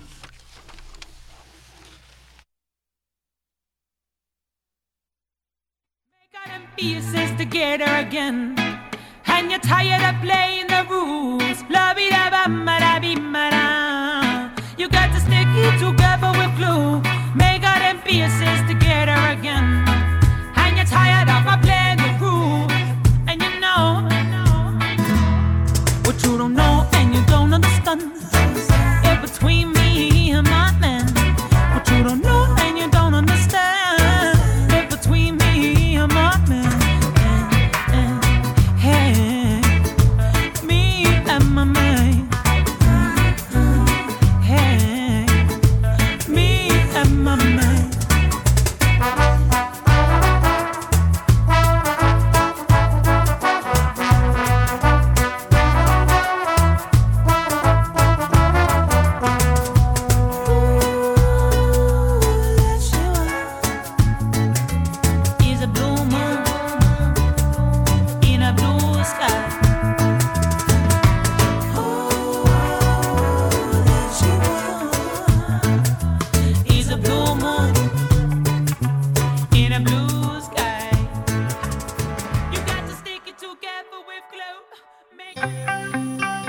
Biosfera en equilibrio. Nos encontramos ya con la doctora Clementina Kiwa en esta mañana de lunes aquí en Primer Movimiento eh, para, bueno, presentar, por supuesto, la doctora Kiwa, es bióloga, doctora en ciencias por la Facultad de Ciencias de la UNAM, es divulgadora desde el Instituto de Ecología y también desde la revista digital Oikos y, por supuesto, aquí en Radio UNAM eh, con el programa de Habitare y hoy nos hablará de las solanáceas, una familia botánica que conquistó el mundo y ya verán por qué. Doctora Clementina Kiwa, muy buenos días, bienvenida como siempre. Muchísimas gracias, Berenice. Pues sí, es que eh, pues a veces va uno a los mercados, especialmente, creo que yo ya lo he dicho varias veces, soy súper eh, adicta a visitarlos, siempre los disfruto mucho. Y una cosa que nunca deja de sorprenderme es eh, la presencia de, de esta familia de plantas en, en todos lados. Y bueno, para que se dé una idea nuestros radioescuchas, estoy hablando del jitomate, del tomate verde o del tomatillo, de los chiles, de las papas y de las berenjenas. Todos estos frutos, todas estas solanáceas, son parte integral de la cocina mexicana y han conquistado los paladares de todo el mundo. Y es de ah, eh, llamar la atención que todas estas solanáceas, con eh, excepción de la berenjena, todas son originarias de nuestro continente. Pero vamos por partes. Eh, Se conocen cerca de 3.000 especies de solanáceas en todo el mundo, con excepción de las regiones polares en donde no hay. La mayoría son hierbas, pero también hay arbustos o arbolitos pequeños. Como menciono, algunas solanáceas juegan papeles estelares en nuestras cocinas, ya sea como plato principal o como complemento. Otras son util- utilizadas por sus compuestos químicos y unas más ocupan lugares especiales en nuestros jardines por sus bellas flores. Es difícil saber exactamente en dónde se originaron todos estos cultivos, dado que las plantas domesticadas cambian mucho con respecto a sus parientes silvestres. Algunas de estas características de los eh, productos domesticados son que tienen frutos más grandes y carnosos, sus sabores son más dulces o por lo menos más apetecibles y todos maduran más o menos al mismo tiempo, entre muchas otras características. En el caso de las plantas de ornato, que son las que seleccionamos por, por flores llamativas, pues eh, es, es eso lo que se busca. Y algunas otras, las plantas medicinales, simplemente eh, se incorporaron muy probablemente en los jardines tradicionales sin cambios. Pero para tener una idea del momento en que las plantas fueron domesticadas, es necesario contar con registros arqueológicos que confirmen su uso por los antiguos humanos o hacer estudios genéticos que ayuden a identificar el parentesco entre un cultivar y sus parientes silvestres. Y la berenjena y el jitomate son de esos casos en los que es difícil saber en qué lugar y cuándo fueron domesticados. De la berenjena se piensa que fue en India, China, Tailandia, Burma o en algún lugar del sureste asiático. Incluso algunos autores piensan que podría haber surgido en el norte de África y de ahí se movió hacia el este. No hay registros arqueológicos del consumo de berenjena, pero por documentos históricos chinos se sabe que se consumía años antes de nuestra era. En esos documentos, cuenta Chris Hirst del portal totco.com, se documenta cuidadosamente el proceso de domesticación y se ilustra cómo aumentó el tamaño del fruto y cambió el color de la pulpa y de la piel. Además, se habla del sabor. Es decir, se muestran a las berenjenas cómo cambiaron de tener frutos redondos y blancos a los que ahora conocemos, que son grandes, ovalados y de un color muy intenso, morado, la mayoría de ellos. Hoy, en China se cultivan alrededor de 20 tipos diferentes de berenjenas. Del jitomate o, o tomate se sabe un poco más. La evidencia taxonómica y genética indica que los ancestros de esta planta son del extremo sur de nuestro continente y luego se fue moviendo al norte en una forma que el botánico Hamid Rashid de la Universidad de Massachusetts y sus colaboradores denominan semidomesticada. El equipo de Racifar dice que semidomesticada implica que el fruto más grande y carnoso se ve en algunas plantas que viven como silvestres, pero no en todas. Así fue que el jitomate llegó a Mesoamérica, en donde finalmente se domesticó con las características que lo conocemos ahora. Fue otro fruto que los españoles llevaron a España y de ahí se dispersó por el resto del mundo, conquistando, como digo, muchísimas cocinas. Hoy, de acuerdo con la FAO, el tomate y la berenjena son de los cinco vegetales más importantes del mundo, junto con las calabacitas y la cebolla, y China es el principal productor de tomates y berenjenas. De las papas se sabe todavía más. Hay evidencia de que se consumen desde hace unos 13.000 años y que se domesticaron en Sudamérica, en las montañas de los Andes entre Bolivia y Perú, hace unos 10.000 años. En el caso de las papas, lo que se seleccionó fue la raíz o los tubérculos, que cambiaron de ser pequeños a las papas que conocemos hoy. Una característica común en muchas solanáceas es la presencia de alcaloides que pueden ser tóxicos.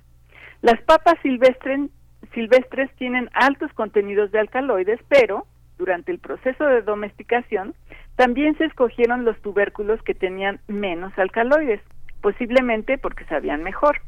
Actualmente, las papas son uno de los cultivos más importantes. Según la FAO, ocupa el tercer lugar en importancia en el mundo.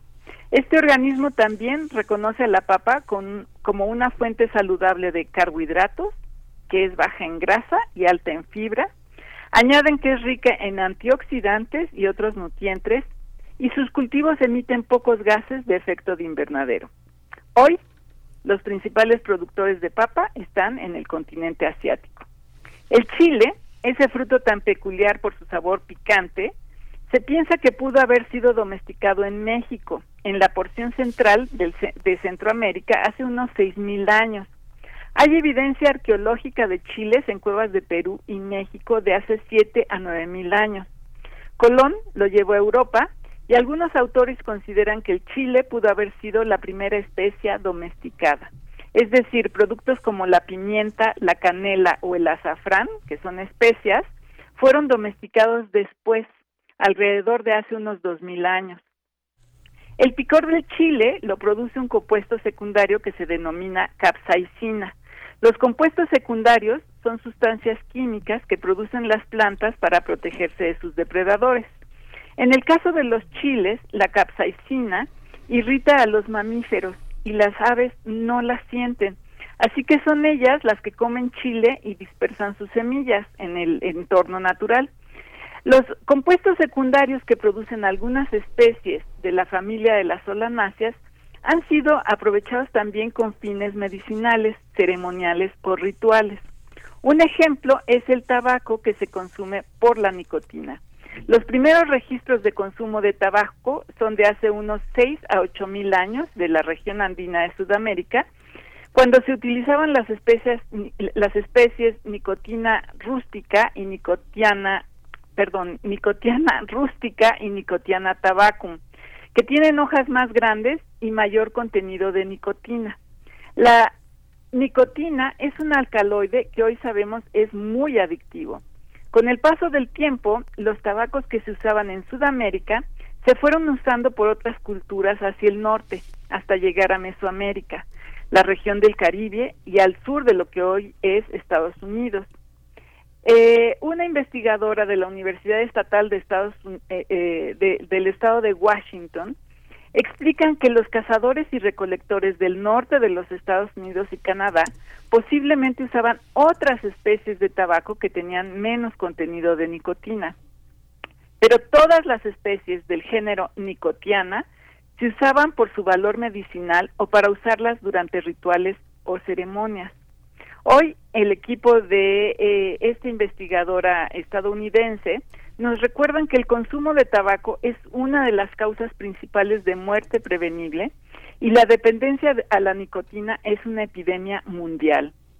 Otras solanáceas también son conocidas y aprovechadas por los alcaloides que producen, pero que son de mayor toxicidad. Estos son la belladona, la mandrágora, el beleño blanco y el famoso toloache. Los alcaloides que tienen estas plantas en hojas, tallos y frutos pueden afectar el organismo incluso a dosis muy, muy pequeñas. Algunos de los alcaloides que estas plantas eh, tienen, tienen han sido utilizados con fines farmacéuticos, como lo mencioné antes, estos compuestos los produce la planta para protegerse de sus depredadores. En el Instituto de Ecología, el doctor Juan Núñez Farfán ha estudiado la relación que se establece entre los herbívoros que consumen plantas de toloache y la planta que los produce. Y como ya se nos está acabando el tiempo, solamente los invito a que nos acompañen hoy a las 4 de la tarde a escuchar nuestro programa Habitare, Agenda Ambiental Inaplazable, para que se enteren un poco más de la investigación del doctor Núñez y algunas historias que a mí, la verdad, me sorprendieron sobre la biología del toloache, que su nombre científico es Datura stramonium. Hmm. Así que acompáñenos y, sigan escuchando esta maravillosa historia de, de las solanáceas.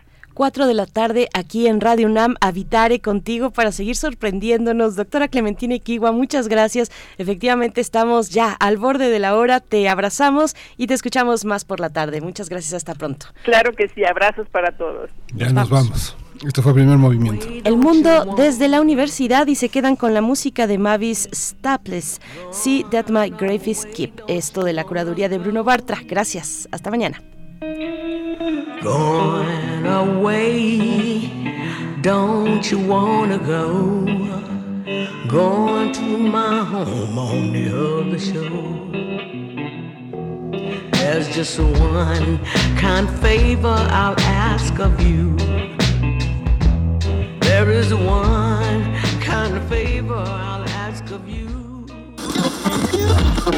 Radio UNAM presentó Primer movimiento.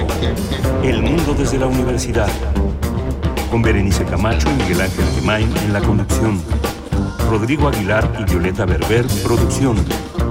Antonio Quijano y Patricia Zavala, noticias. Miriam Trejo, coordinación de invitados. Tamara Quirós, redes sociales. Arturo González, operación técnica. Locución, Tessa Uribe y Juan Staca. Quédate en sintonía con Radio UNAM. Experiencia sonora.